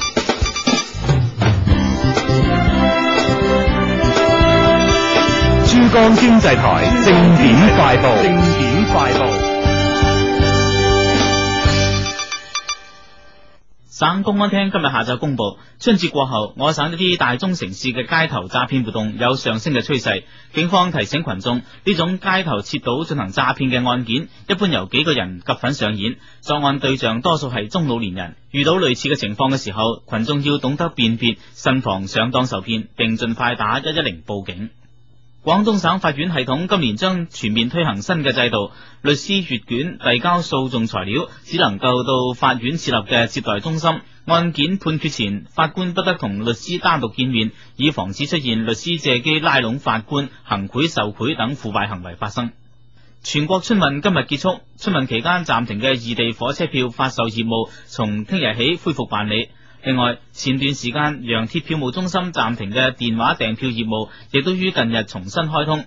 旅客只需要撥打熱線八六二二二八六二就可以預訂到六日之內，包括埋當日嘅車票。國家質檢總局今日公布咗對休閒小食品嘅質量抽查結果，產品抽樣合格率為百分之九十六點七。儘管合格率好高，但係質檢人員仲係喺陝西、山東發現咗兩種產品細菌超標，最嚴重嘅超過國家標準近九倍。呢兩種細菌超標嘅產品係陝西寶雞市秦東食品有限公司生產嘅秦東牌高士麻辣酥麻花，山東濰坊美城食品有限公司生產嘅蘋果脆片。各位，呢次正點快報由石紅編輯播音，而家播送完啦。又要應酬捱夜，博裝生意消耗熱氣，要博裝生意啦，益得火氣大，後腦生啊牙，家家必備做生意啦。又要應酬捱夜，博裝生意消耗熱氣，要博裝生意。眾生丸清熱解毒，治療咽喉腫痛，家居必備保平安。華南藥業集團眾生藥業出品。恭賀新禧，以案說法新春喜洋洋又再熱鬧登場。這邊廂母親用法律將女兒救出婚姻圍城，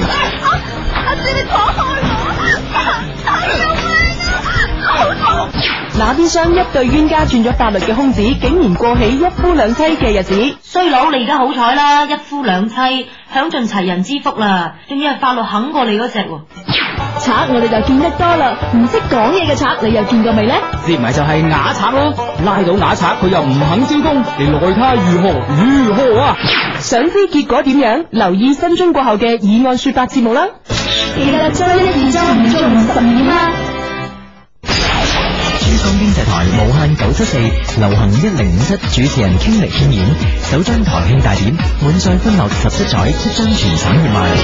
好歌包括《有着你》、他寶製造、明瞭、永遠的偶像、甜蜜的聲音、這輛足球世界、好有型、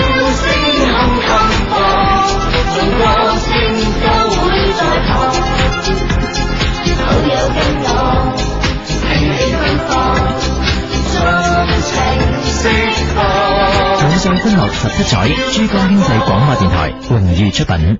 嶺南最大嘅汽車溫泉別墅娛樂度假區，韶關曲江曹溪溫礦泉度假村，一百三十度別墅，一百二十八個溫礦泉池，哇！住過千萬豪宅，浸住千萬年聖水，個零鐘頭京珠公路即到，溫泉熱線零七五一七個六。咳唔係大病，咳起嚟攞命。制藥老字號佛山馮了性出品嘅蛇膽川貝散，對痰多咳嗽真係好有效㗎。蛇胆川貝散，良方正藥，老少咸宜，家居必備。佛山馮了性藥業有限公司。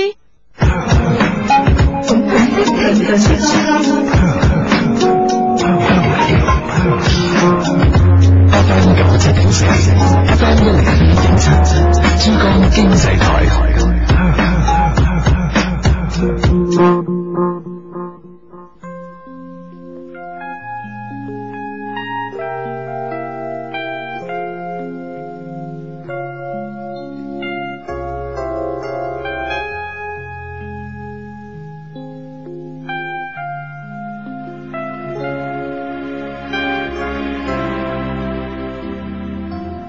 谁人能要爱会这样？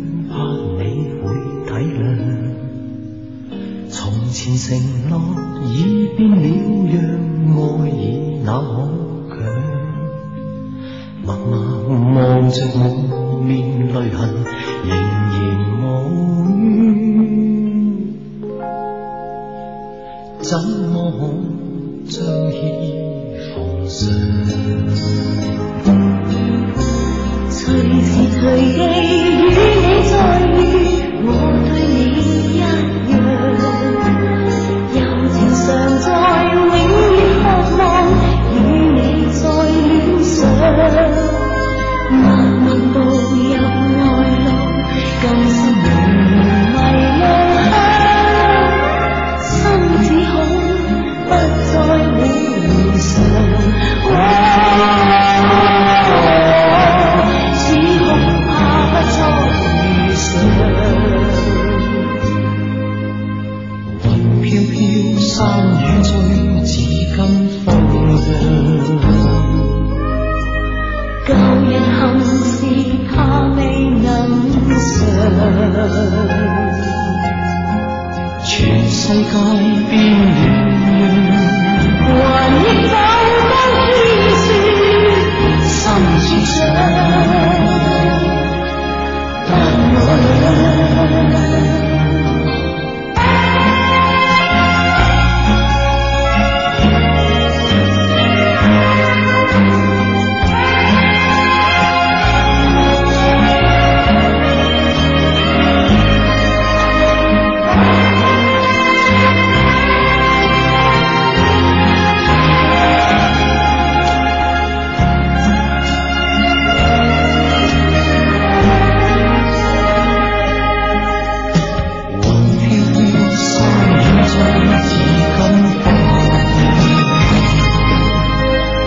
舊日憾事怕未能償，全世界變了，還憶否當天算，心似想，但我倆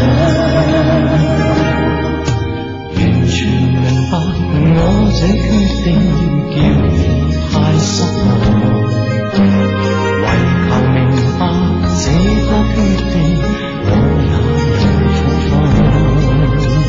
若是日後愛意未忘，仍然懷念我，我定願將愛意奉上。我只恐怕不再遇上。只怕不再遇上我，只怕不再遇上。其實咧喺呢個珠江經濟廣播電台啊，即係而家聽緊呢個電台咧，逢星期六及星期日晚誒十、點打後咧，都會遇上我哋嘅。啊、嗯我哋嘅節目咧叫做一些事一些情啊。系啦，咁啊兩位主持咧分別有 Hugo 啦同埋阿志嘅吓，嗯，系啦，咁咧就诶诶冇版頭啊，冇計啦吓，要講多講多幾次啊，誒因為咧我哋經常咧都會诶收到喺短信平台收到啲诶短信咧就話诶，哎你咩節目嚟㗎啊呢個咁樣係嘛係啊，咁我哋每期咧都係诶人工咁現場 live 版做一啲咁嘅版頭，系啦，咁咧就诶系啦，咁咧啊如果想 send 短信俾我哋一齊參與我哋節目咧，就係诶喺你手機呢個發短信嘅狀態咧，先撳嘅 A 字，嗯跟住咧诶之後咧诶發诶写呢個內容俾我哋啦，跟住你發送嘅诶 number 咧就係呢個零五四六零一零一零吓，係零五四六零一零一零嘅，咁啊，冇錯當嗯然啊，如果咧想好似啱啱咧我哋诶頭一個鐘咧咁樣讀诶讀嗰啲信啊好多信啊，讀到好多朋友 email 啊。如果咧想同我哋用 email 溝通嘅話咧，當然可以 send 嚟我哋嘅充滿感情嘅電子郵箱啦。嘅郵箱嘅 郵箱诶嘅地址咧就係 eq 二零零三 at tom dot com 嘅 tom 係 t o m tom 咁啊嗯，啊湯姆啊敲門 係啦，冇錯。咁啱先亦都有朋友通過短信問我哋，就係我哋頭先講過嗰個 BBS 啊，我哋嗰個社區嗬嗯，誒講一次俾大家聽啦，就係我哋啲我哋啲聽眾喂喂喂咧，咁樣啊啊，我哋啲 friend 幫我哋整嘅。 EQ 二零零三哦 dot 诶唔知係 C O 呃诶應該係 C O，我記得。 dot co dot to 咁樣嘅，係啦係啦係啊啦。咁咧，但係咧呢個郵箱咧就我哋喺度澄清一下啦吓，係因為呢個郵箱咧就唔係誒我誒同埋阿志咧係誒揾朋友做嘅，亦都唔係中央電台做嘅嚇係亦都唔係中央嘅廣播電台做嘅，嗯係誒一啲啊可能可能喜歡我哋節目嘅朋友咧自己咁樣嚟做嘅，咁樣啦係咁啊咁咧誒誒，首先誒我哋好感激啊，好感好感謝，誒多謝呢啲做做呢個 friend 網站嘅朋友咁啊。另外咧，但係咧，我哋想誒講下咧，就係話誒喺呢個網站上面咧發表一啲言論咧，係完全誒誒同誒呃阿志咧同我咧嚇，我係 Hugo 啦嚇，嗯咁係無關嘅，無關嘅啊因為我哋誒既冇參與到呢個網站嘅建設啦，亦冇參與到佢平時嘅日常管理，係更冇參 與，更冇參維與護啊嚇係啦，更冇參與到咧呢個誒一啲誒一啲意見嘅發表咁樣嚇。係，我哋只不過咧喺我哋 嘅 mail 上面啦嚇，見到有我呢哋個見到有有呢個網站，網站跟住跟住我哋又上去睇咗下，上去睇咗下咁啊啊咁阿志咧以佢呢個誒非專業嘅眼光嚟講咧，佢話啊起起起一個咁嘅網站都幾難 嘅， 係啊，都幾難嘅。 咁我哋再一次多謝你，咁啊當然亦都希望佢可以啊，誒好好咁樣啊，可以有好多朋友上去傾偈啦嚇。 係啦係啦，嗯係咁但係咧就完全與我哋無關嘅咁樣啊嗯。咁啊好啦，咁咧喺哎呢個誒誒十一點嘅正點報時之前咧，我哋同誒大家朋友咧玩呢個心理測驗㗎啊哈哎咁咧就誒咁呢個心理測驗咧誒呃哎誒誒誒咪咧，我話呢啲人發短信話大扎花啲嗰啲反應啊。哦係係係。九九七孖三個 friend 講噶，诶阿志 Hugo 啊，其實見到人哋摘花大過自己嗰扎都冇咩嘅，但係咧都會望下身邊嗰人有咩反應 喎，即係即係女仔 女仔睇返男仔誒嗱，反正我覺得其實冇咩嘢，等我望一望有咩反應啦，唔知你身邊嘅人有咩反應啦。係啦阿咁橙啊發過嚟嘅朋友見到， 系咁啊！啱啱咧有一有條短信咧就話咧，其實咧佢呃話誒係誒關鍵咧睇你咧係誒在乎摘花定係誒在乎送花俾你嗰個人。啊哈情人節嘅快樂咧，其實就好簡就單，咁簡單嘅啫，簡單嘅啫。係啦，咁啊，其實呢個都講得幾有道理嚇，嗯而且都有一定嘅代表性喺度嚇。系啦，咁咧就啊誒、呃我哋琴日節目咧，其實就漏咗一樣嘢嘅。漏咗咁咩咧就我今日咧想補足翻啦，啊哈就係琴日咧就係、我哋一個朋友叫 Doris 嘅生日啦。哦係啊係啊二月十四號係啊生日，咁樣我哋今日補足翻個生日快樂啦。係啊，生日快樂，生日快樂！係啦哎呀係啦同埋居然忘記咗嚇。嗯，咁樣啊哈誒，咁呢個誒短信平台呢個誒三誒呢個咩二三零嘅 friend 話你哋講嘢好奇怪啊，幾有幽默感，幽默感等於奇 怪，超奇怪嘅幽默啊！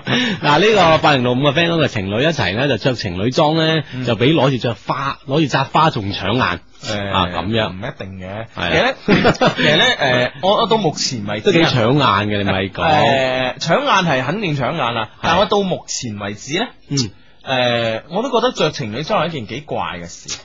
誒，我啊今為止都未着過，其係嘛實多少有啲，我覺得需要勇氣同膽係量啊，即係出着出街咁樣嗰係啲啦係啦啊係啦，真咁係樣都得㗎我我覺得我覺得係誒誒誒幾幾唔我自己唔敢，係係啦，啊嘗試嘅事要要要嚟嘅勇氣啊，要勇氣，真係系要啦膽量系啦系啦，咁咧就係咧诶，誒但係咧我我覺得咧，如果係大家着啲 style 比較接近嘅，即係話诶，呃比如話我哋今日係诶約定我哋牛仔碌啊咁樣吓，嗯或者係哦呢個诶诶呢個呢個運動碌啊咁樣吓，嗯咁大家個 style 比較接近，同埋咧或者有一樣嘢即係诶穿着個元素啊，有一樣嘢比較相近啊，或者係诶诶大家都係試下牛仔褲诶襯皮鞋咁樣啊，係啦咁樣或者咁啊試襯尖頭嘅皮鞋咁樣吓，嗯咁樣或者係大家約定牛仔褲襯波鞋咁樣，系啦，咁我覺得咧就幾即係耐個啊。 style 接近咁啊，但又唔完全成內。系啦，诶，我我我識得有一個诶開時裝鋪嘅一對情侶吓，嗯係诶年紀可能比我仲大，但係兩個人成咗情侶裝，咁着好 sweet 噶，係嘛係啊係啊，都幾令人羨 慕，都得㗎，啊真係得有勇氣。系嗯咁啊！咁呢位 friend 話 Hugo 啊，羅傑係咪得罪咗你？冇我 friend 嚟㗎嘛我打斷你啊，再講一次，啊 壞人。我覺得 你壞啊，專登要我講幾次。哇我點要你講咋？真係你個壞人真係。係咁啊喂唔係唔係唔係講 friend 嚟嘅啊 friend 嚟㗎係講答案嚟。啊嗯，冇錯，啱先個心理測試咧就話買水果咁嗯嘅心理測試係 嘛？ 系啦系啦，哦點樣買水有㗎果咁，其實呢個心理測就係測咩嘅呢？呢個心理測驗咧就測驗啊，你內心其實最想要邊一類型嘅男朋友？誒哎唔好以為男仔你就唔應該玩呢個喎，你更該記住呢個嘢。係咪先啊？啊得閒啊，揾揾你女朋友嚟試下開下刀咁樣。 其實咧好多測試，無論係測男測女，我相信咧對誒無論你性別係點樣都有幫助嘅。嗯係啊了解自己又好，了解你身邊嘅人好，或者係啊誒幫你了解下誒準備追你嘅嗯人都得啊。嗯，系啦系啦。咁樣誒咁咧就誒睇睇翻翻個朋友 send 過嚟嘅短信咧，其實咧選擇 D 嘅朋友最多嘅，係即冇係錯揀蘋果啊，蘋果，啊蘋果嚇，誒咁相對多啲，其實誒四種水果都好平均，好平均啊相對多啲就係 D 而二啊。 OK，咁我哋先講呢個 D 啦嚇，D 嘅選擇係蘋果。其實咧，誒、如果你誒、呃、選擇呢樣誒呢、個呢、個水果嘅話咧，證明咧你最欣賞嘅呃男性咧，男朋友係邊種咧？啊哈係、身材適中，哦身材適中即係唔好太高又唔好太矮。哦，即係誒啱翻自己啊係啦，fit 翻自己嘅啊嚇。诶，呃咁咧、就會诶人咧诶、呃比較平實，即係唔會啊太多嘢講，又唔會太孤僻吓，誒即係普通嘅，普通類型係啦，平實啲嘅啊，啊係啦普通路線啊，咁我相信多人揀都啱嚇。係啦。咁另外咧，呃诶、氣質咧要文質彬彬，以及咧有書卷味。哇！呢樣嘢都幾難攞噶，因為而家呢個社會吓，嗯啊有一個有書卷書卷味嘅人咧，都幾難揾，無論男女，啊，唔係嘅，其實咧，我覺得诶、呃有書卷味啊，啊哈其實好容易突圍而出㗎。係容易啊，即所以難揾嘛，係啊誒係幾容易突出突圍而出嘅。诶、呃或者嘗試下即係打 扮咯，咁好似好似阿起碼喺外系形啦，好似阿 Ken 咁，其實都幾有書卷啊有啊有啊有啊係 Ken 有啊我覺得阿 Ken 係我識得咁多朋友裏最有書卷，所以受歡迎啊嘛係啊係啊，但係即係佢佢實仔有冇咧就唔 知嘅，誒 實使啲 嘢，實質啲嘢呢。我就要誒慢慢再多啲了解係啊啊。你知啊，你知人口面不知心。 唔係，但係無論點，如果你碌係咁樣咧，係殺食嘅。係啊，我哋首先喺我哋喺節目入面咧，就講俾大家聽係啊，你聽有下咁嘅碌係殺食。係啊，你聽阿 Ken 琴日話，即係誒，除咗呢段啊，啊，除咗最新呢段。呢段戀情之外咧，其其他都係佢俾人追嘅。係啊哇你諗下挽下手咧，其實咧就係誒，其實咧啊呢因為咧，最琴日呢碎西段嘅呃誒當事人喺現場， 系啦，所以馬佢手都咧意都思過，係 啦，都係人哋追佢嘅，係啦咁因為咧，琴日咧，其實咧，我哋直播室有個有個冇出聲嘅人，就係呢個阿 Ken 嘅新女友啦。咁 啊，你諗下呢個碌啊，無論內在有冇，起碼先收下外公先啊係啊係，啊啊，書卷未殺啊， 係啦係啦嗯，啊，所以呢呢呢種真係啊都得㗎，真係啊。啊，衰 衰咁，書卷未等於衰衰咁，係啦，自己冇又話衰衰嘅真係，我有 㗎，啊大佬，我唔我唔肯好似阿 K 咁戴埋晒嗰啲咩唔誒唔近視又戴眼 鏡啊嗰啲啫嘛。 咁啊，OK，咁啊，講其他三個答案啦。誒、咁啊，按順序講啦嚇，從 A 開始啦。A 咧就係揀呢個水蜜桃嘅。嗯，如果揀水蜜桃嘅朋友咧，其實咧你最中意咧係靚仔喎。誒哎靚哦你仔中意係英俊嘅、靚仔嘅、身形高大嘅。 F 咁啊，係啦係啦係啦嗯，又識得打扮嘅男士，哇！即係類似吳建豪啊、朱孝天嗰啲咁啊哦啊，。即係呢一類人啊嘛，啊中啊選水蜜桃嚇，啊啊係啦，中意呢一類嘅系啦。咁如果你你唔係呢種類型，而你女朋友你同你你女朋友玩呢個心理測驗時候咧，女朋友揀 A 咧，咁你就輕輕要留意啲啦。你裝下衫啊而 家 係啦，仲要嗱，唔單止要靚仔、身形高大喎，而且啊咧要識打扮喎。哇，識打扮係有係有啊啲難度啊，因為係啊靚仔同身形高大係天生啊，識係啊打扮後天 嘅。係啊啊，要我我要見到練下好功多啲好高大下都唔識打扮㗎。 得一身肌肉啊， 唔係，如果有新肌肉高肌高肌啊成日震下咁啊啦， 都吸引着啊！件背心咁樣喎。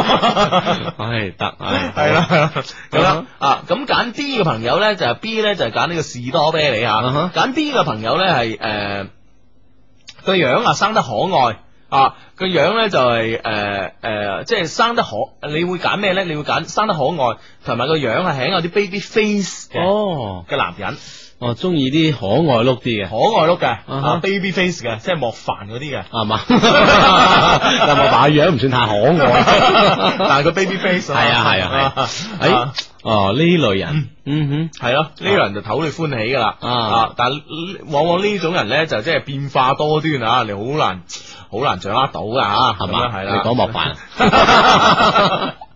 好啦，跟住揀咩咧？揀 C 嘅朋友啦嗯，C 嘅朋友咧就係誒 C 咧就係呢個番石榴吓，揀番石榴啊，揀 C 嘅答案嘅朋友咧，你咧中意肌肉型嘅男士喎，哇係啊，中意肌肉型嘅男士喎。哦，哦肌肉型，好大隻嘅，即係好似係頭先講話玩識健身震嗰啲嗰個啊，係啦係啦係啦，即係周不時即係即係無論咩天氣咧，連四季都着件緊身背心咁啊樣，嗰種嘅男士就啱你啦。肌肉型嘅。係啊，嗰種男生咧就最吸引你啦。啊，咁佢可以去啲誒健身院，健身院揾啊真係啲健身院教練咁樣 啊都得啊，係啊，嘗試下咁啊啊，咁啊 A、B、C、D 四個答案咧，同大家就呢個解釋完啦。係啦，咁啊究竟你係中意邊一類型嗯嘅男仔嚇？咁通過呢個心理測試，可能咧就略讓你略知一二嘅嚇，嗯啊咁啊了解下自己都好啊嚇。係咁樣、嗯 o k 啦。咁咧，我哋呢個心理測驗玩完之後咧，其實今日咧就由於咧，琴日呢個特備節目啦，咁樣就揾咗揾咗誒班人啊係揾咗揾咗四個人加埋我哋六個人喺直播室嘈冤巴閉嚇，係啦。咁樣之後咧，就今日咧，我哋咧其實咧就係誒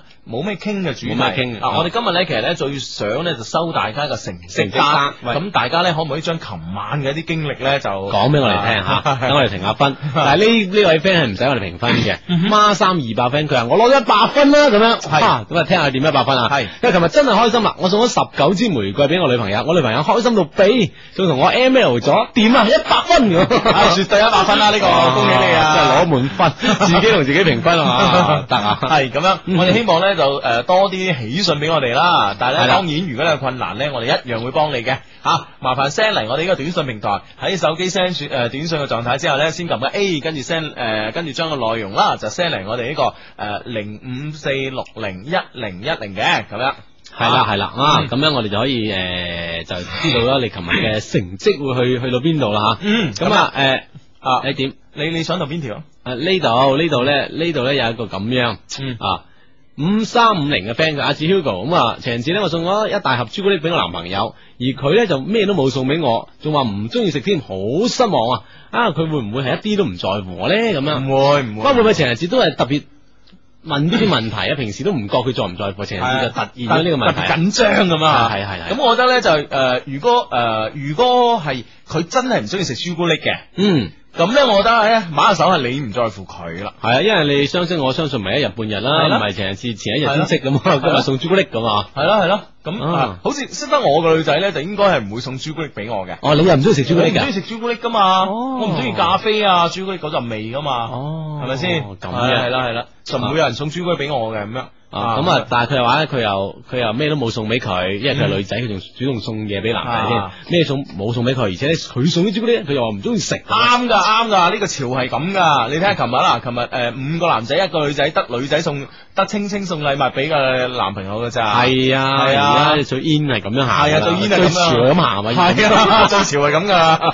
你五個五個男人都唔送啊， 零四年冇辦法啊，大家 誒各位嘅女同胞 們啊，主動啲啦，主動啲吓，係啦，咁啊，啱啱啱啱下一頁，誒啱啱其實下邊有個好好嘅，係嘛？係啊，你你錯過咗咁啊，嚇，翻翻下一頁啦，唔得噶啦，過咗噶 啦，過咗就冇啊。係咁樣，係誒咩話誒？誒，誒佢佢诶，话呢位咧就話問我有冇睇琴晚嘅晚報，喺頭版度大談中學生竟然一個過節，仲要。诶踢爆你哋出街啲橋，唉，搞到我街都冇得出。哦，诶呢個我睇咗啊。哦，晚晚報即係係踢爆晒佢哋出街嘅理由係嘛？係係係，即係俾啲家哦長知嗱，你如果仔女同你咁樣樣講，啊你就係就要出街㗎啦，咁樣。咁你你又咪就因為嗰幾個理由，你都諗唔到新理由係嘛？係啊，我哋真係冇睇喎，真係。總之我哋首先拆，幫我拆變招拆招，係啊 我就拎住份晚報上嚟做節目啦。嗯所以就奸，啊 真係弊。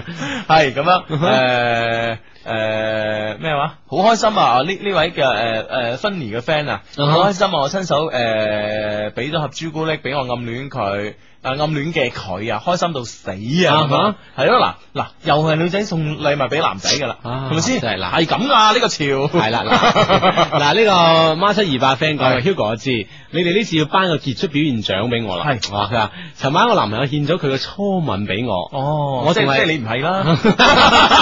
佢話我仲係佢嘅初戀添，即係你又唔係 啦。咁嗱，哎真係，佢話我覺得自己都有啲邪惡，加咗個男仔咁啊，唔得咪， 啊，握咗手個女仔陰陰笑咁樣，啊真孖係七二八傑出表現獎啊！啊啊，而家全部自己評分，自己攞獎， 即係自己 set 定個獎項俾自己啊，好似我哋咁啫嘛，係咪先？哦二零零三最有禮貌新人王， 我哋年年中已經講 啦，講到年尾終於係啊， 講得多就係有啲嘢，有時啲嘢就咁。 係啊係啊係，咁繼續繼續落去啊下次，诶，佢诶嗱呢個咧就同我哋诶讲下啲心痛啊，八七二五嘅 friend 講佢話兩位好好心痛啊， 佢話應唔應該分手咧？佢話咁樣嘅男朋友要唔要咧？咁啊情人情人節咧，就雖然陪嘅係我，但係一個電話咧俾我知道咧，佢另外另外有女啊，另外有女朋友，同同佢講今日诶，即係佢喺電話入边講就係同佢講話啊，情人節今日要上班，嗱聽聽日先日再陪陪佢佢咁樣。唉， 哇！誒呢個嗱，首先呢件事，我首先就唔好話呢個男仔喺呢方面點樣處理，但係好似接電話好似唔係太識接啊。係啦。點解俾人聽到 啦唔係而家誒，自從有咗手機之後咧，你啊哦唔牙大家都知道係講咩㗎啦，即係佢可能唔牙佢係咁樣估啊 啊，真係卡 通啊，嗯，說話不方便啊， 咁樣哎呀要想我嗎？嗯， 我也想你啊，咁噶嘛，啊，就係呢樣嘢就係首先就一就係你嘅技巧上 嚇，你處理得好啊，俾人哋估到或者知道咗。咁啊，另外當然嚇呢件事都係唔啱嚇。係啊，你話啊，聽日先陪人哋咁啊，人哋另外一個人點諗嚇？係你話冇錯上班得人哋信唔你係得㗎。而家關鍵咧就係呢個短信咧係嗰個女仔 send 俾我哋㗎。咁樣佢女朋友話呢個男人要唔要得？咁我哋按我哋嘅做做法咧，手起刀落唔 要得，係咪先？啊，係最基本咧，嗱，我同你講，人同人相處啊，咁誒、呃特別戀愛階段啦，係咪先？雖然我哋嘅節目咧，從來都唔鼓勵一腳踏幾船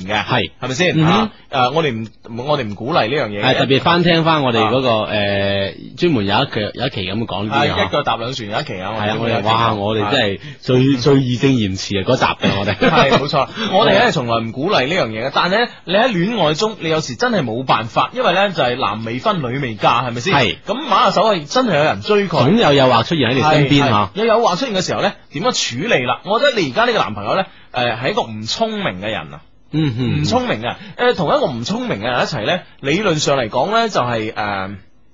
佢喺處理方面係咧啦，佢處理方面唔聰明咧，就會令到你唔開心。係啦，處理嘅能力唔得。啊係啊啦係啦，咁我覺得呢誒呢樣嘢咧就係要唔要都罷啦。其實咧，我覺得戀愛 中啊，係戀愛中咧就係、誒必然咧。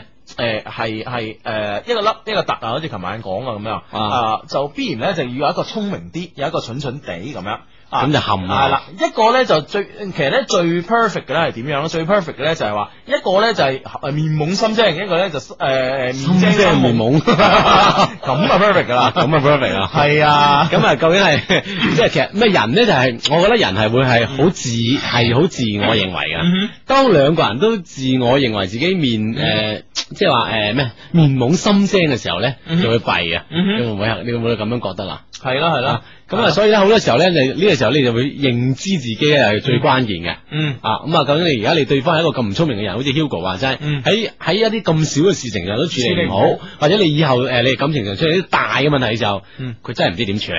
係啦啊，所以咧就係好似係長痛嘅不如短痛啦，嗯快刀斬亂麻，係斬咗 佢，啊留翻打開一片新 天空，係咪先？係係咁啊樣呢個八四七嘅 friend 話，我自己整咗啲朱古力 mousse 啊，嗯俾我男朋友食啊，佢話好好食，我好開心啊！嗱，又一個例子啦，啊係女仔送嘢俾男仔 嘅，系啦系啦，或者氹男仔開 心，係啦咁上邊嗰個咧， 係誒點啊上邊呢個係誒咩咩咩話誒咩落落重藥呢個你話？嗯嗯呢個可能要前面就有啲發發過嚟噶，嗯嗯哦咁樣。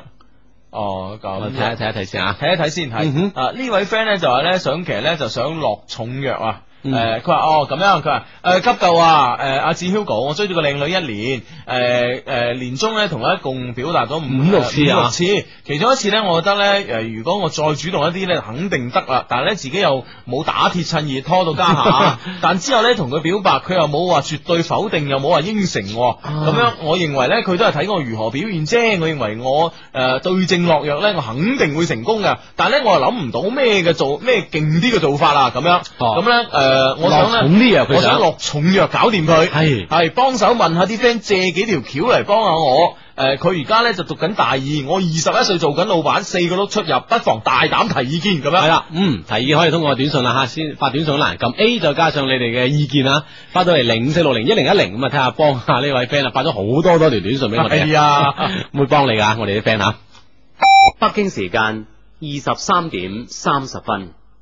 咦，我做咗珠江台動感珠江廳嘅會員會員啦！啊我又係喎一旦成為會員，每月十蚊就可以無限次發短信同主持人交流點歌，參加珠江台各大節目嘅有獎活動，仲可以做埋新聞報料小福星添。成為會員仲可以免費下載精彩鈴聲、珠江台主持人頭像小檔案、最新節目表啊！即刻發送手機短信，加上你想講嘅說話，到零五四六零就得噶啦。記住啊，係零五四六零。手指一個全天候新聞資訊。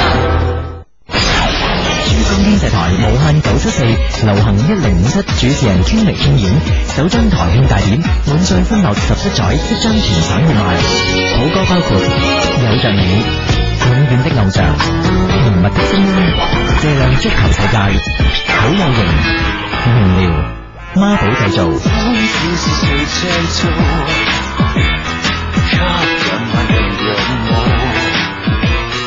給你治療憤怒，驅散你疲勞。我睇見條無間道，這節目常進步，全憑各位鄉親父母。滿載歡樂十七載，珠江經濟廣播電台榮譽出品。清音潤喉疏風散熱，我用廣西金桑子喉片。咽喉腫痛、聲音嘶啞，我仲係用廣西金桑子喉片。廣西金桑子喉片榮譽升級，獲得國藥準字批准文號。歷久彌新嘅品牌，信心嘅保證。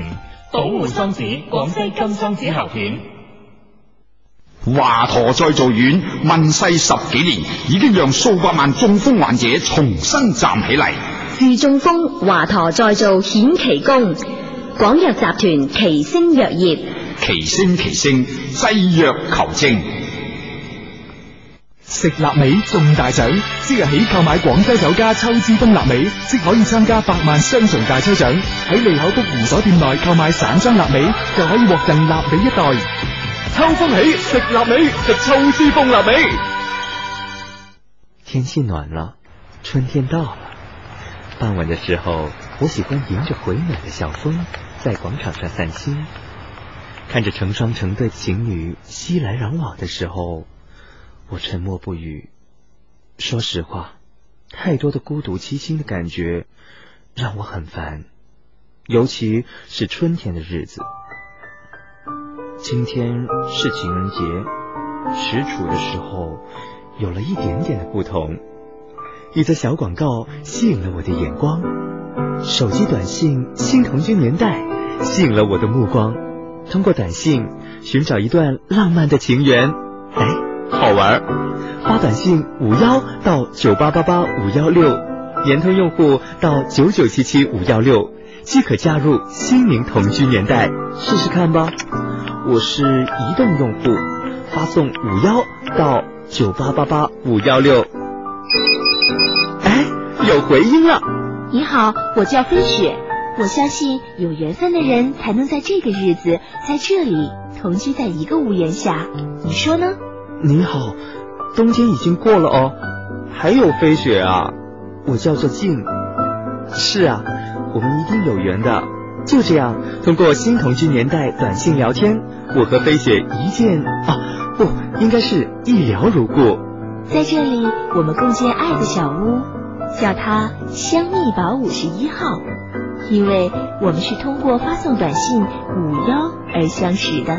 发短信五幺到九八八八五幺六，联通用户到九九七七五幺六。你也可以寻找一个心灵同住的伙伴，寻找一份相依一生的缘分。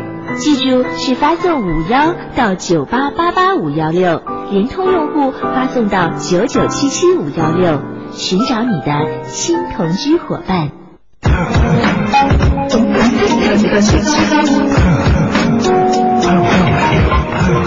FM 九七点四，FM 一零五點七，珠江經濟台。系啦，喺呢個珠江經濟台啊，係逢星期六及星期日晚十點打後咧，都會出現我哋呢個節目。我哋嘅節目名咧叫一些事一些情，節目主持人咧係 Hugo 同埋阿志嘅，我係 Hugo。嗯系，我係知，咁啊，繼續我哋仲剩翻半個鐘頭嘅一些事一些情啊。咁啱先呢，我哋有短信啦，啊好多同通過我哋嘅零五四六零一零一零咧發好多短信俾我哋啊。我哋知道咧，我哋要幫一啲朋友係點樣樣吓，嗯跟住亦都有朋友同我哋報告下佢哋琴晚嘅呢個成績考試嘅成績啊。係啦，啊啊，我哋咧其實咧今日嘅短信平台上面咧，我哋希望咧就係啲朋友咧就 send 一 send 琴晚呢個考試成績啊，因為聽我哋節目咧聽咗大半年啦，從五月份聽起啊，聽到呢個今年嘅情人節咁樣啊啊。大家琴晚有冇有冇有冇去邊度威啦，或者大家诶琴、晚有幾威，同埋琴晚有幾失落咧，都不妨同我哋一齊分享嘅。啊哈，冇錯啦，咁啊。诶，呢、個五零孖一個 friend 講，佢話好甜蜜啊吓！琴日咧，我哋咧仲喺戲院入邊咧獻出咗我哋真正嘅初吻，我合唔合格啊？咁 樣真正即係平時有啲流 嘅，有啲假嘅 有啲假嘅初 吻。咁啊，如果係真係真正嘅都合格嘅吓。嗯，系啦，啊咁诶呢位 friend 咧就話诶、呃我送咗條咧有我名嘅手機繩啊，俾個女朋友啊，係我咧就戴住诶嗰嗰條有咧就有佢嘅名啊，哦啊佢有一條係啦，佢好開心啊，佢都送咗一盒诶寫住 I love you 嘅朱古力俾我啊，我啊食得好開心啊，係啦，咁啊，誒都好啦，咁嘅成績吓。嗯咁啊，誒頭先有個質質疑我哋嘅理論啦係吓，我哋話即係零四年咧就好興係女仔吓送嘢俾男仔嘅。係佢話唔係啊，琴日啊我收咗咩啊？佢十幾盒朱古力十幾盒朱古力啊！不過 就我男朋友冇送咁。 就咁樣啦啊，咁啊，係所以咧你係逆潮流而上，所以男朋友又唔送咩？ 係啊，嗱你咧 反反潮流啊，係咪先？係嘛係嘛係嘛潮流啲有時好難抗拒噶，係啦真係係啦， 你跟住佢就好啦。 係咁啊 樣誒诶，我睇下睇下短短信先咁啊。嗯呃诶，呢位 friend 话我尋日咧送咗個水晶俾我中意嘅女仔啊哈，點知佢同我講咧拆咗之後咧覺得唔適合就退翻俾我，搞到我尋日咧就冇晒心情過節，慘啊咁樣。啊，佢點解拆開之後先話唔咩啊？因為一係就唔收呢份哦，唔禮物。係嘅，唔係嘅，問題哦佢佢佢收嗰時佢唔知係水晶啊嘛，哦，你明唔明啊？水晶佢就唔咩啦，嗯，唔係可能咧就會唔係會好貴重啊啦吓？诶诶，呃系咯系咯，我相信咧就係話诶，其實咧我啊，我诶年少無知嗰時啊啊哈我年少無知嗰時都係都係前兩年嘅事啦，當 然啊吓。 即係我前兩年無無知，我唔知兩年係年宵啊，真係唔知啊，真係唔知啊，無知真係唔知啊 啦。即係即係前兩年咧，就係當然啊，你你知啊，我我哋僆仔咁啦，係咪先？啊 咁有有時即係早兩年啊，更加僆仔咁啊，啊哈係咪啊先咁哈啊唔知嘢啊，咁諗住諗住咧就呃诶。嗯哼，诶，哇！真係儲幾個月錢，一槍買買啲貴嘢啊，哦送送俾自己即心儀嘅係女仔，不其功於一役啊啊！係啦係啦，不期儲蓄於一役 啊！點知係衰咗啊！你知唔知啊？衰咗你有時咧，真係你一開始咧送啲太貴嘅俾人咧，其實嚇馬親人馬馬手嚇親人嘅。哦，真係係啊，反而細水長流好多。係啊，咁我我我我開始以為，誒淨係我咁傻嘅啫哦喎，啊後尾知道仲有一個人一樣好似咁 傻，我我台嘅前輩啊，邊個啊？啊佢都唔應該年少無知啊，係咪係先？啊係啊阿啊偉哥啊， 哦，你係你係你係 你係你係古仔相送一隻 Gucci 表俾女朋友嘅，啊，唔係唔係俾俾俾嗰個女仔嘅，唔係女朋友啊，咁啊少啲啊誒點知而家都係嗰個女仔，都未係佢女朋友， 但係好似仲戴住係嘛？有有有冇退翻嚟啊？我唔知有冇退啦，所以我覺得有時啊咧，即係話無論人哋即係好心地嗰啲咪退翻俾你咯，係咪先？哎誒，太咁貴重啦，我唔好收嘅咁啊係啦啊係啦係，啦唔好心地嗰啲咪帶緊咯，帶帶緊拒絕你啊係啦係啦係啦，帶緊拒絕你。咁當然呢樣好貴嘢咧，好容易 check check 到個女仔心地好唔好啊？嗯哼啊咁只不過就呢個成本大一啲啊。係啦， 其實有好多辦法可以 check 到嘅，係 嘛？你嘅意思啊？嗱係啦，咁啊，呢個所以咧，大家就唔好話即係有時去到咁盡吓，係啦慢慢嚟咧，我係反啦而成果嗯個成效會更大吓。九三八五嘅 friend 講佢，琴晚我同我暗戀即係暗緊個女仔出街，我哋食完西餐之後又逛公園，喺公園嗰陣我終於忍唔住同佢表白咗，佢咩都冇講就攬住我，就同我 K 埋添，你話我合唔合 格咁樣？係啊哇，暗緊就一下。呢啲優秀生嚟嘅呢啲哇大佬，不得了不得了真係一定要點樣表 揚啊！係點樣表揚啊啊三百五嘅 friend 啊嗯嗱，佢 係食西餐，跟住逛公園啊，逛公園呢樣嘢都諗到啊，係啦係啦啊，特可別能特別行下啲人民公園嗰啲唔使錢嘅添，仲要哦，即係可能個 timing 掌握好啊，嗯嗰個時係啦候係啦表白咩都冇講，就攬在一起啦。嗯好啊，啊，好好好，嗯嗯嗯，哇，真係啊誒誒呢位話咩話誒？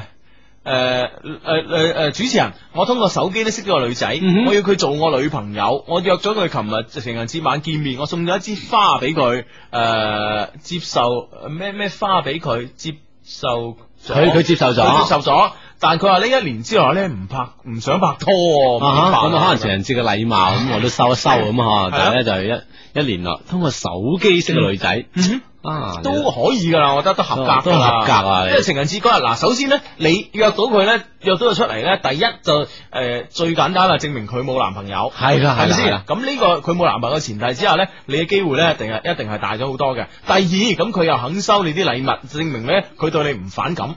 係咪先？係咯係咯啊咁樣。第三咧就係話未諗到 啊， 我未諗到，呢啲係領領導講話嘅，一般都係咁。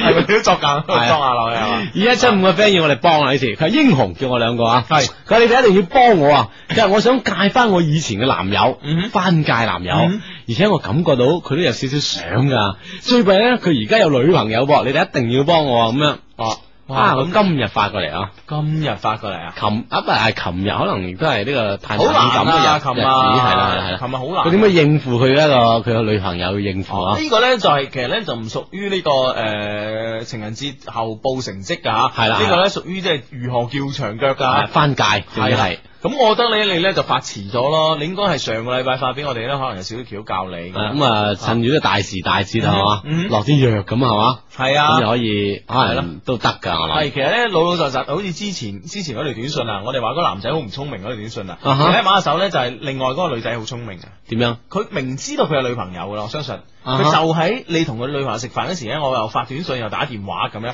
搞到你嗰個女朋友自亂陣腳啊！係啊你係明啊嗱，。呢個係叫長腳嘅首先嘅呢呢呢呢哦個呢個第一招嚟㗎。咁你你咪令對方自亂陣腳。係，但係你咪講佢係佢係有勝出嘅優勢啊，嗯係啊嗯因為咧好似你話咧，佢了解呢個男仔，啊佢發展上了解男仔，知道呢個男仔喺呢種時刻佢會亂，嗯佢會作出一啲不智嘅行為啊，所以佢了解佢，咁所以佢有勝出嘅機會，唉，係咁樣嘛？係啦，咁啊了解就就一一定要利用佢嘅弱點啦，係咪先？係啊就係咁咁樣樣。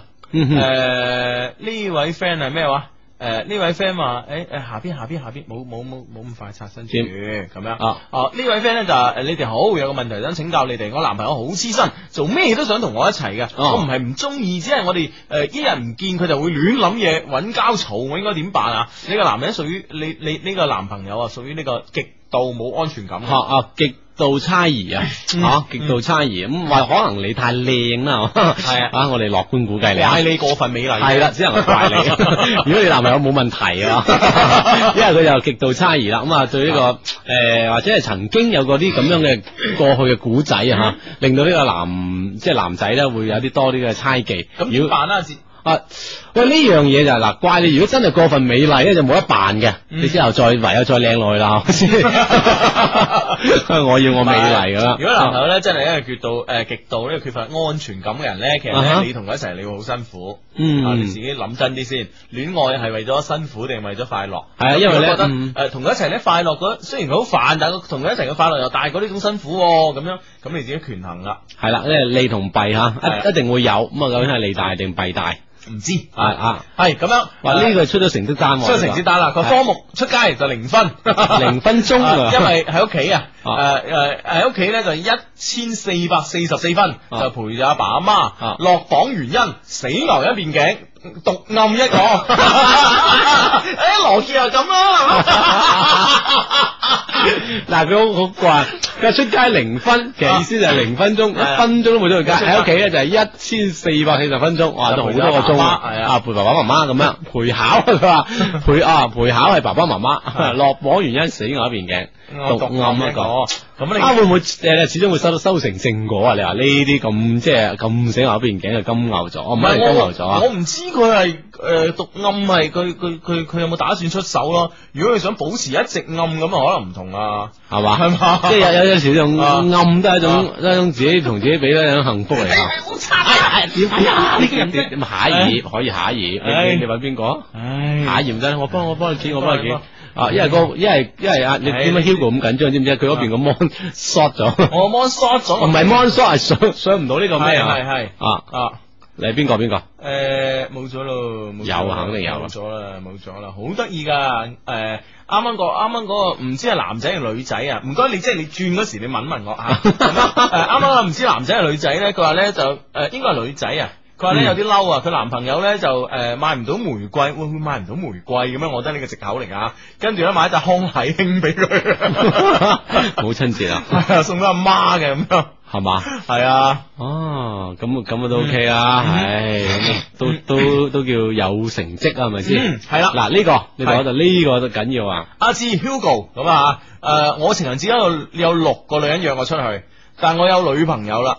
誒、但係咧，誒、佢哋咧俾我女朋友，即係呢六個啊六嗯個女仔咧，都都比我女朋友靚好多。我有啲後悔唔應承佢哋其中一個，唔該俾啲意見。咁都過去咗啦，係咯，講咗啦，啊係咪？我覺得呢樣嘢嗱，如果係有有一個靚嘅女朋友約你咧，可能有啲後悔啊。有六個約你，我都唔值得後悔啊。你係嘛？你約應承咗一個，你都後悔五個，你始終有後悔嘅。唔係都啱㗎，係咪 先？嗱， 我而家我又諗啲衰嘢啦。點啊點啊點啊！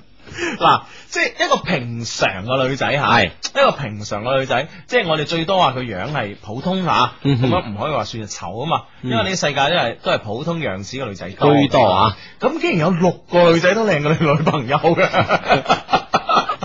咁我覺得你女朋友咧肯定有獨到之處啦，係咪先？啊誒誒，嗯即係點講啊嗯？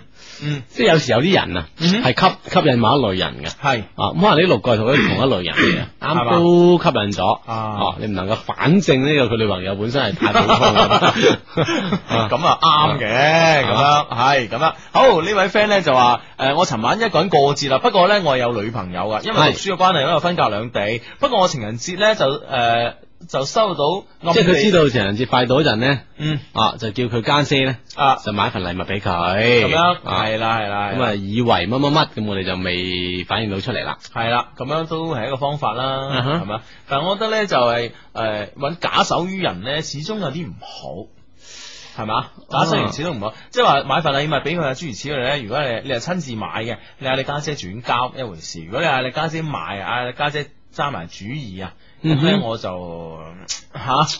啊，不過其實乾脆可以诶用嗰啲 咩咩快遞啊嗰啲吓，可能會計嗯係咯係咯啊就啊某一日人哋嗰啲就會嗯擺佢台面就見到，咁可能呢種嗯呢種驚喜會更加大一啲啊。嗯嗯，系咯系咯。咁诶呢位 friend 咧就話诶诶，我琴晚咧同咗舊情人過情人節啊，哎十三號晚咧突然間诶、呃、發短信。話好想十四號約我去街，我應承咗佢。去街嗰陣咧，就我哋就唔知點點點點點啦。哦我我睇啊下我搞一撳，睇下佢哋有冇嚟緊吓。啊啊，誒冇，啊，去街嗰陣咧，诶、哦，佢就好似咁拖我手，好似以前咁，嗯好似當冇事發生咁。你哋覺得咧，我應唔應該同佢繼續發展落去咧？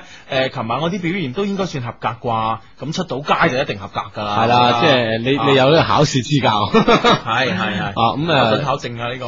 诶，呃呢樣嘢可能你真係要睇翻你哋之前係係因因因為一個咩咩原因啊？哦，咁啊，佢而家想再翻界啊？嗯诶，都係一件好事嚟嘅，係嘛？嗯嗱嗱嗱，呢呢呢個啊，呢個講解釋呢個康乃馨啦，梗係想康乃馨啦，三六五六嘅 friend 講。五蚊，哦 玫瑰啊十五蚊， 按哦你個理由同一擺嘅數字嘅女方肯接受啦，係嘛？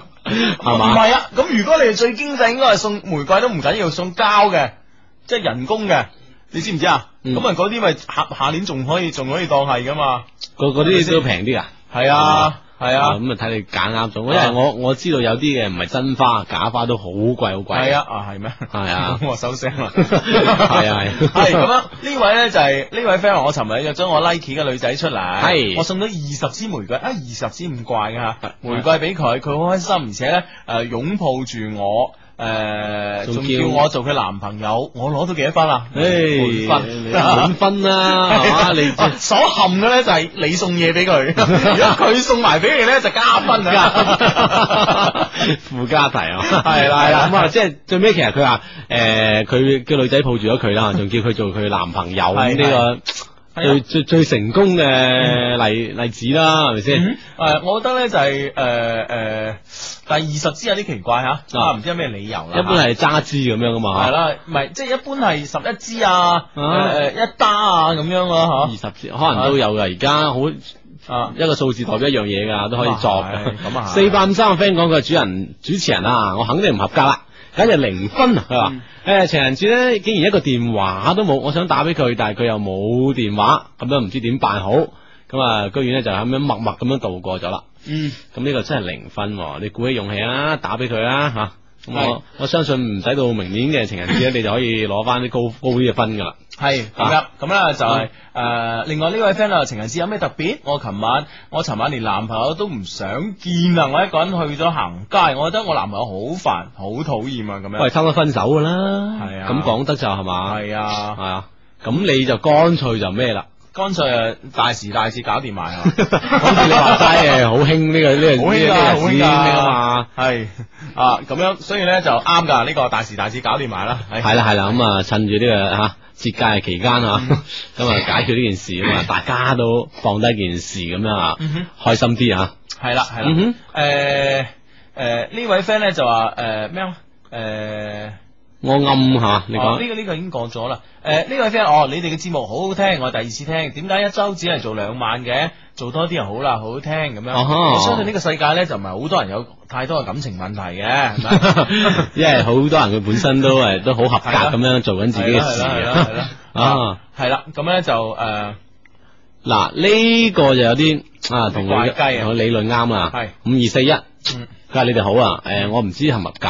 我尋晚同女朋友過完咗最後一個情人節，今日就分手啦。哦可能喺琴日咧，佢哋大家都未有一個新嘅吓，嗯哼诶、男女朋友，所以咧、嗯大家相約過埋呢個最後一個情人節，嗯係得紀念日啊。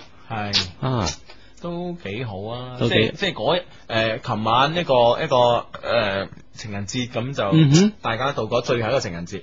啊我覺得我理性得嚟咧，有少有少少悲愴，啊啊悲愴得嚟咧，有有有有少少黑色幽默。啊，唔知呢啲係咪所謂嘅凄美啊？係啊哈好掂啊啊，呢、個分手分得好靚啊！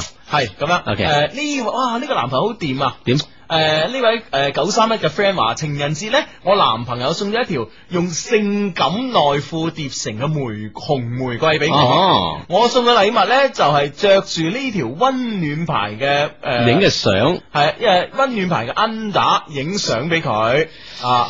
哇！事先講明數碼相機照，即係唔使去沖唔晒，使沖晒嘅，哦至少都睇到嘅。即係送咗俾佢之後，佢就着咗上身，影咗相送翻俾佢。係哇哇，真係六九三一，呢呢個呢個咧，如果我哋今晚咧係有有獎我，我覺得呢個真係都要頒啦三甲啊呢個要頒獎要頒獎哇呢個掂啊呢個呢個掂哇哇真係掂，兩個都掂，兩個掂，兩個都掂，啊！其實係咪即係呢個男朋友知道女朋友會有咁樣，佢先送呢類型啊？咩咩有咁嘅即係會有咁好嘅回應，咁好嘅反應，佢先送呢類個形唔象。係，我覺得呢啲係，呢啲係即時嘅反應嚟嘅。而且係一種默契喎，會唔會係，啊係啊，大家相處得耐有呢個默契啊。係點啊點啊點啊點啊！ 哇，呢個 friend 啊，唔知係長長定短啊吓。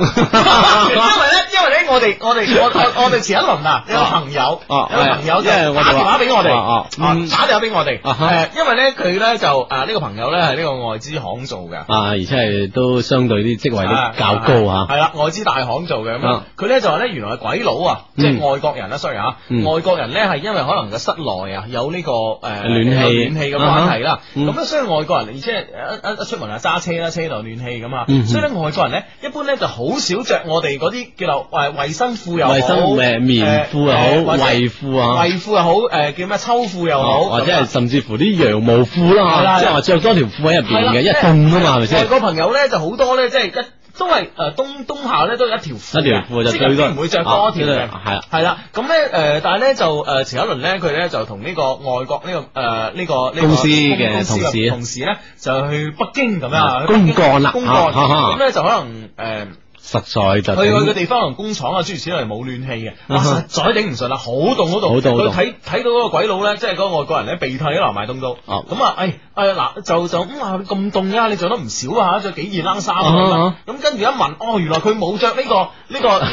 就係就係得一條褲啊哈啊。啊，咁喂，佢話你嗱嗱聲去買買買買買條呢個呢個呢個衛生褲啦哦咁咁樣。但係又唔知點翻，又一啊係啊下子一下子又點唔知點樣翻翻翻譯啊？最尾係咁啊最尾咧就翻譯出嚟咧就叫 Long underwear 但係佢一講呢句咧，就佢嗰個誒，即係外國嘅同事啊，非常之明白，佢哋即刻要啊要啊要啊，即刻 買，即刻就買一條 long underwear 咁樣，係啦咁哇，我一唔知一一個温暖嘅冬天出現，係啦，我哋唔知啱啱嗰啲 friend 咧送嘅係攞緊到 咩？係我哋真正意義上 underwear 啊，OK，咁啊，無論點啦，即係我覺得啊呢呢個呢個好默契嘅回應咧，就係呢個啊一一對好默契嘅情侶先可以表現到咁樣嘅嘢出嚟啊係，哎有誒有人回覆我哋啊啦，哈話二十啊！我哋啱啱問點樣送二十支玫瑰花，誒咁有朋友誒呢個三二六嘅朋友啊，多謝你三二六個 friend 話二十咧意思係我誒愛你啊，哦，二年啊，哦啊，哎諧音，哎哦啊幾好嘅嚇 OK 啊，嚇咁樣嚇。 係咁樣呃我睇下誒，先誒，呢度哦我呢呢呢頁未有啦啊。嗯哼，咁樣好好，。我刷新下佢啊。系啦，冇 錯啦。咁咧就诶，咁咧啱啱咧，哦，仲有一位 friend 咧就話咧，我哋琴晚節目啊嗯哼太嘈啦，係啊因係啊為有係啊六個名嘴㗎，個個咧都係诶诶争住 show off 咁樣。嗯哼但唉，不如如果做羅傑嘅女朋友真係慘啦，咁樣 咁鬼多嘢講咁。 唔一唔一定嘅，其實我覺得以人咧，好似佢話嗯佢話齋，其實人都幾分裂下啦啊嚇，唔一定話佢時時刻都咁多嘢講，係對住咪都係啊講啫嚇。係羅傑，琴晚成晚講呢個分裂嗰個分裂啦啊，其實係你咪自己先我相信都有啲。都有啲啊！ 係呢位呢位 friend 踢爆喎，啊啊六孖八嘅 friend 話，切用內褲折用內褲整成嘅玫瑰屈臣氏就有得買啊，嗯屈仔咁樣嚇 得啦賣，咁係啊咁有得賣有得送啫，咁人哋要有一個回應咧係㗎，啊邊個買唔到啫，係咪先？啊係咯係咯係咯係咯。所唉以所以真係你你又唔係話誒去揾邊度有得買，而係揾一個可以有咁嘅回應，有咁係嘅啦反應俾你係啦嘅啊送咗俾佢，情佢侶佢話着俾你睇咁樣，啊影埋相係啊啦，佢攞唔攞命啊？你話你真係。 真係攞命啊！咁樣係咁樣就誒、呃呢位咧，哇！呢位讀邊間㗎？誒、二孖六嘅 friend 啊，哎呢幾個啊係佢話尋晚咧，全宿舍嘅人咧都喺宿舍等人打電話入嚟，唔准打電話出係嚟。等 咗等咗好耐都冇響，終於電話響啦，我衝過去誒唔點點知啊一聽點知係搭 錯線，唉，佢結果成晚成晚都冇電話打。 喂，呢呢呢個宿舍人都幾個係嘛？啊係啊誒，我哋睇下邊個威，睇下邊個有人 約啊，唔俾打咗約人哋咯。啱得幾啊過癮。好好好，friend 嚟嘅 friend 嚟嘅 friend 嚟㗎。 搞到佢搭錯線，搭錯線咧傾一輪啊嘛，傻仔。係啦，擔住啊嘛，當正揾你 啦。誒，我唔可以啊，我唔可以啊咁啊，扮嘢啊嘛。